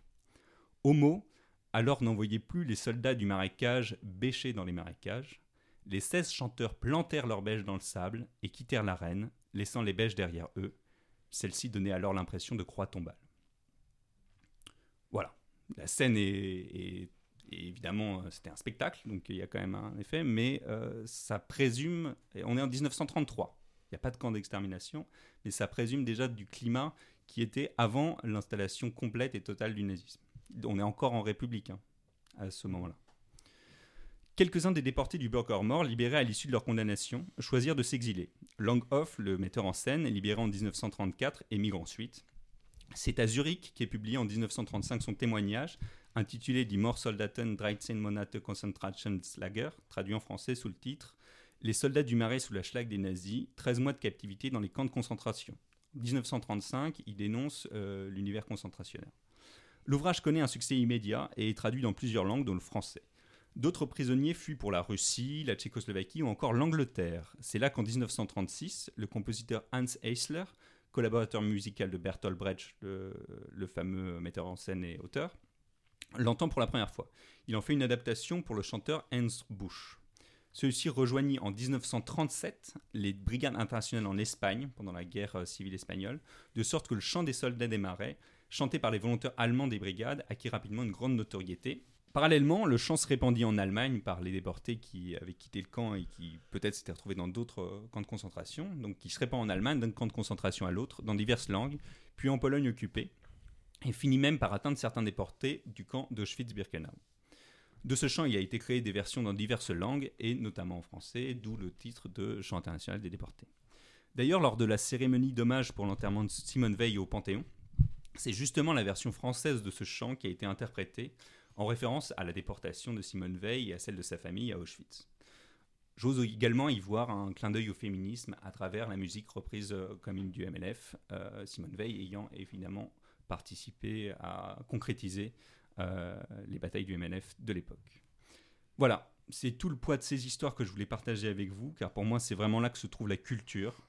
C'est une simple chanson qui porte en elle bientôt un siècle de lutte, cachée sous des réécritures, des réinterprétations, des réappropriations, mais toujours vivante dès que quelqu'un fredonne de nouveau ces quelques notes écrites par un simple employé de commerce. J'espère avoir réussi à réveiller ainsi le souvenir de toutes celles et de tous ceux qui l'ont entonné avant nous, et de leur témoigner mon respect et mes remerciements. Voilà. Je ne sais pas si vous avez des questions. Bravo Merci Jean. Voilà. Ouais. euh, Ah. j'ai pas forcément de questions en fait, donc je. Mais euh, c'était c'était très intéressant. Je connaissais pas du tout l'histoire. euh, Pareil. euh, Donc voilà, je pense que c'est vraiment une histoire qui fait partie de la chanson. On l'entend, euh, pour moi, pour moi, quand on en écoute la chanson, on entend un petit peu tous ces, tout ça qui, qui existe encore dans le rythme, dans le. Enfin, je trouve ça très émouvant. hmm, L'histoire en tout cas a- est très émouvante. Il y a des niveaux d'archéologie musicale en fait qui euh, Ouais, ressortent de- c'est- de- de- d'évolution, j'ai envie de dire. Alors que tout ça, tout, tout, tout ça a été fait pas du tout dans une logique euh, d'art. Ça a été juste une transcription sur le moment. Tout est spontané, tout est collectif. Enfin, il y, a- il y a vraiment un truc assez incroyable euh, dans cette chanson. Euh, oui, Adrien? En même temps, quand on sait que l'international a été euh, euh, a été écrite dans une taverne sur la musique de la de la Marseillaise dans le but d'en faire une chanson à boire euh, dans une goguette, des fois, euh, Voilà, Les choses il y a, il y a une inattendues. appropriation après, euh, une fois que Voilà. l'œuvre existe, elle vit par elle-même. exactement. Alors, si vous voulez poursuivre sur le MLF, euh, j'ai vu euh, lors de mes recherches. Alors, euh, il y a certains passages de ma chronique qui sont complètement une lecture euh, des pages Wikipédia, qui ont été ma principale source de, de découverte et de, de recherche là-dessus. Donc, euh, voilà. Il n'y a, pas tellement plus euh, que ce que, j'ai trouvé. Après, vous pouvez creuser sur le MLF. Mais donc, euh, il parle d'un film. La belle saison de Catherine Corsini qui relate les débuts du MLF et notamment la relation amoureuse de deux personnages féminins qui sont inspirés par deux figures emblématiques du MLF, Delphine Seyrig et Carole Roussopoulos. Alors, j'ai pas encore vu le film moi-même, euh, de ce que j'ai vu comme critique et comme euh, il a l'air d'être euh, d'essayer de transcrire suffisamment bien sans prendre trop de liberté historique. Qu'est-ce qui s'est passé, quelle était l'ambiance à l'époque. Et les deux personnages principaux sont interprétés par Cécile de France et Isia Higelin. Voilà, et Cécile de France interprète une reprise de justement cette chanson. Voilà. Bah, merci beaucoup, c'était super. Et sur ce, pour terminer, de rapides coups de cœur, et je me tourne vers le meilleur client qu'on ait à ce sujet, Adrien. Alors, bah, coup de cœur, je suis allé au cinéma, je suis allé voir La Favorite, euh, film sur la relation malsaine entre la reine Anne d'Angleterre, sa, f- sa- sa- la, la femme de son meilleur général, euh, Sarah Marlborough, et la jeune cousine de Marlborough, qui est venue s'introduire dans ce couple et séparer tout ça. Oui, Jean? Alors juste, c'est un film que Maud veut voir, qu'elle n'a pas vu. Il n'y aura et pas de elle spoil. déteste les spoils. Alors après, c'est historique. Je t'ai je t'ai- je t'ai donné le contexte historique. Oui, non, non, non, mais enfin. Et euh, continue, alors, continue. C'est euh, absolument à voir. C'est très intéressant parce que le, c'est une période historique que je connais très bien, la charnière entre le XVIIe et le XVIIIe siècle, un moment euh, extrêmement important en Angleterre, et euh, sur une relation d'amitié très très très forte entre deux femmes qui a été attribuée par plusieurs historiens et que je pense comme une relation lesbienne historique. Euh, Il y a des, lettres, il y a des choses. Alors, c'est un film qui a énormément de saveur. C'est un film qui a énormément de saveur. C'est un film qui est plein de choix très audacieux et qui paye le prix parfois de certains choix euh, un peu mystérieux. Par exemple, il y a énormément de plans en euh, lentille fish eye dont, euh, où on voit tout à 360 degrés, à, à 180 degrés, qui, moi, m'étonnent un peu dans leur choix. Il y a des plans extrêmement longs où on a un tout petit peu l'impression que le réalisateur s'est euh, autorisé euh, un peu de, vanité en disant regardez je suis un grand artiste. Mais c'est un film que je considère comme à même si euh, malgré ces choix-là, et qui est très intéressant pour en discuter, surtout dans respecter les faits historiques, en faire une version rock'n'roll qui avance et explorer une relation assez peu connue du grand public. Et toi, Jean Qu'est-ce que tu as vu? Que- Quel est ton coup de cœur de cette semaine? Alors moi, je vais vous parler de Castlevania. Alors, euh, je vais vous parler plus précisément de la série Netflix euh, Castlevania. Alors, pour remettre un peu dans le contexte, Castlevania, c'est le nom euh, européen d'une série de jeux vidéo qui s'appelle à Bâle Castle Dracula ou un truc euh, dans ce genre-là, si je dis pour pas une fois, c'est pas moi qui parlais de jeux vidéo, mais en fait. euh, Je, je confirme. Voilà. Je confirme. Je n'ai jamais joué à aucun de ces jeux, mais l'idée de base, c'est que on est un gentil héros euh, qui veut tuer Dracula et qui va aller dans son château. On est un gentil chasseur de vampires dont la copine a été enlevée par Dracula et qui Euh, doit ça traverser le château. Ça dépend des, des, des versions. Ça dépend Le- des versions plus tard, mais. Bon, Oui, David, sachant qu'en un mot vite fait, c'est un jeu qui a quasiment créé un genre de jeu qui est le Metroidvania. euh, Ah bah c'est Metroid. le mix Metroidvania, c'est un mélange entre Castlevania Vania et, et Met- Metroid. et Metroid, c'est-à-dire un, un genre de platformer shooter où tu débloques tout un tas de passages secrets et où euh, le monde euh, augmente euh, au fur et à mesure que tes pouvoirs te permettent de débloquer des passages secrets. Voilà. En gros, c'est un monument du jeu vidéo. Euh, je sais plus, il doit y avoir une dizaine de titres. Euh, Plus. ils ont rebooté la série 30 fois. Ils ont essayé de justifier un certain nombre de, de trucs Ça scénaristiques. ça n'a pas à rebooter, de toute façon, chacun est sa propre histoire indépendante. Oui, mais il y, en a qui se passent 100 ans avant, 100 ans après. Dracula Oui, ils mort, font pas très mort. attention à ça, ça n'a pas Voilà, il n'y avait pas une vraie cohérence euh, au départ. Et donc, euh, il y, a, il y a deux ou trois ans, euh, Netflix a décidé de, de se lancer dans la production de, de manga. Et il a commencé par Castlevania, une première saison en six épisodes. Je ne sais pas si quelqu'un autour de cette table l'a vu. C'est Non. animé techniquement, pas des mangas. Animé, animé, pardon. Je- J'ai pas vu. pas vu, euh, qui euh, que j'avais vu, qui était sympathique. euh, enfin, on a un univers qui est, et mais surtout c'est très lent. Euh, alors euh, par moments euh, c'est très grandiloquent et c'est un peu lourd. Euh, j'avais trouvé ça ok. Euh, la- les, les images par contre sont assez incroyables. Les scènes de combat sont, sont vraiment euh, très très belles. Et euh, tous les personnages sont très désabusés. Le méchant n'a pas, en- enfin, on sent que le méchant n'a pas envie d'être méchant, mais euh, il est blessé. Euh, le gentil a pas envie de sauver le monde, mais il a rien d'autre à foutre et puis il s'en fout. Enfin, il y, a- a vraiment un panel de personnages qui est intéressant et qui se développe énormément dans la deuxième saison. On comprend quelles peuvent être les luttes internes et les motivations des vampires. Il y a tout un jeu politique justement des vampires qui entourent Dracula et, euh, et aussi la motivation de certains humains qui sont méchants. Enfin, il y a, une vraie euh, dans l'interprétation, dans la mise en scène des, euh, des complots et dans les motivations, on a vraiment quelque chose de très profond. Ce qui fait que l'histoire avance pas, mais c'est quand même très intéressant à regarder. Et de temps en temps, on a des superbes scènes de, de combat qui sont vraiment incroyables en termes d'animation. Voilà. C'était euh, moi, ce... j'ai pas encore fini la deuxième saison. euh, je pense pas qu'elle clôt la série, mais euh, j'ai beaucoup aimé ça. Et euh, je crois qu'Adrien fait un, un comeback. Il veut, il a un deuxième coup de cœur. Bon, alors attention, un coup de cœur, c'est beaucoup dire. Ah. J'ai vu quelque chose de très très mauvais, j'ai besoin de le partager. J'étais Ah. sur Netflix et je suis tombé sur quelque chose qui s'appelle AD, la Bible continue. Et alors, c'est une série chrétienne américaine. C'est la suite d'AB, la société de production. Malheureusement, non, parce que là, ça aurait été encore mieux. Et euh, c'est la version la plus pompeuse, la plus américano-protestanto-christiano euh, v- de, toutes les, de toutes les représentations de la passion du Christ que j'ai vues. C'est à mourir de rire. Il n'y a que des moments, des gens. En fait, les, les- les mecs sont très clairement inspirés de Game of Thrones dans leur style de réalisation. Donc, il n'y a que des plans de dialogue avec des gens très musclés qui se tiennent pour se euh, menacer en se regardant. euh. Mais y a-t-il Droit- Mel Gibson? Ah non, non, non, c'est. On on ça, ça se passe, c'est- mais ça raconte quelle partie? Alors, Ça pour raconte l'instant- la Bible ou ça se raconte après la Bible? Pour l'instant, on en est. J'ai vu euh, que le premier épisode, mais c'était déjà tellement bien. C'est la passion du Christ avec. Ah. Euh, Est-ce que vous voyez dans South Park quand Ami Jésus, as-tu fait de la muscu? Euh, Alors là, le corps du Christ bodybuildé avec ses muscles saillants sur la croix qui hurle parce que la souffrance des Romains. Tu as le, le, gouverneur romain qui dit Ah, ah, ne t'en fais pas, demain on ne parlera plus de ce Nazaréen. T'as l'impression, moi, j'étais dedans, j'avais. Mais. Et ce qu'il ne savait pas, c'est que ce n'était pas vrai. Et euh, il il y a euh, le méchant grand prêtre. Ah, ah, maintenant, personne ne pourra dire que le Nazaréen est le fils de Dieu, lol. Oh mon Dieu, quelqu'un a accompli la prophétie. Non Et alors, euh, et c'est- et le- le- la fin de l'épisode est tellement, tellement incroyable. Et là, tout le monde dit Bon, c'est bon, on l'a enterré. On est sûr que euh, les, les- les- les disciples du Nazaréen vont essayer de faire croire à sa résurrection. Hein, ce serait bien leur genre.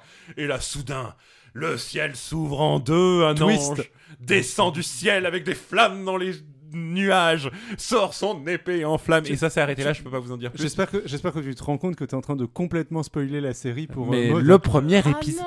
Seulement le premier épisode. Je suis surtout en train de lui spoiler la Bible. C'est quand même. euh, Totalement. Et en fait, Jésus, il est pas vraiment mort. Ah bon? Ouais. Et en fait, Saül, il est pas vraiment méchant. Saül, mais Saül, c'est l'Ancien Testament. C'est qui? Je, euh, je- désolé, Saint Paul. je suis- Ah, Le oh, chemin de Damas oui, et, euh, ok, le- ok. le Il est pas là. Il est pas là. tu- Le collecteur d'impôts. Oui, oui, Rome. C'est bien après. Bah justement, on- si on commence à, si on commence à la Passion du Christ, c'est qu'on attaque dans les, les, les zones. euh, Ah. Ah oui, c'est malin. Ils ont 12, ils ont 12, euh, ah, ils ont- 12 acteurs. Euh, ouais. Et donc c'est que des acteurs, des il y, a- y a pas mal d'acteurs qui sont des What's His Face, euh, des euh, alors lui je l'ai vu dans un épisode de Game of Thrones en arrière-plan, lui je l'ai vu dans un épisode d'une série pourrie en arrière-plan. Euh, Saint-Pierre il sait faire que que le sourire gêné. Ce qui est dommage pour l'acteur principal de la série vu que bon. euh, mais euh, du coup, euh, mon Dieu, le corps de Jésus a disparu. Sourire gêné. Et toi, est-ce que tu connais le Nazaréen? Sourire gêné. Ah bah il veut dire non. Bah oui, de dire non, mais avant il fait un sourire gêné. enfin, voilà, si vous aimez les mauvais trucs, ça se regarde. Et voilà, H critique c'est déjà terminé. Oh, après seulement 2h10. Enfin, Mais ne soyez pas triste trop longtemps, car le mois prochain, nous recevrons notre troisième invité pour parler traduction de contenu audiovisuel. Pour retrouver H Critique avec les yeux après les oreilles, c'est sur www.hcritique.fr. Vous y retrouverez des notes, de la biblio et parfois la transcription de nos chroniques. Faites aussi un tour sur Facebook par notre page H Critique et sur Twitter @hcritique. On est toujours également sur Discord, prêt à répondre à vos interrogations et approfondir les sujets traités. Le lien d'invitation est sur notre site web et sur nos réseaux sociaux. Et on aime toujours autant avoir des retours, enthousiastes comme plus critiques, donc n'hésitez pas à nous laisser un petit mot en commentaire. Et si vous voulez nous aider, n'oubliez pas de nous suivre sur les réseaux sociaux, de partager vos épisodes favoris pour les faire découvrir, et parler aussi de nous en vrai, à vos amis, à vos proches, voire à vos ennemis, si vous trouvez mes performances de chant si cruelles que ça.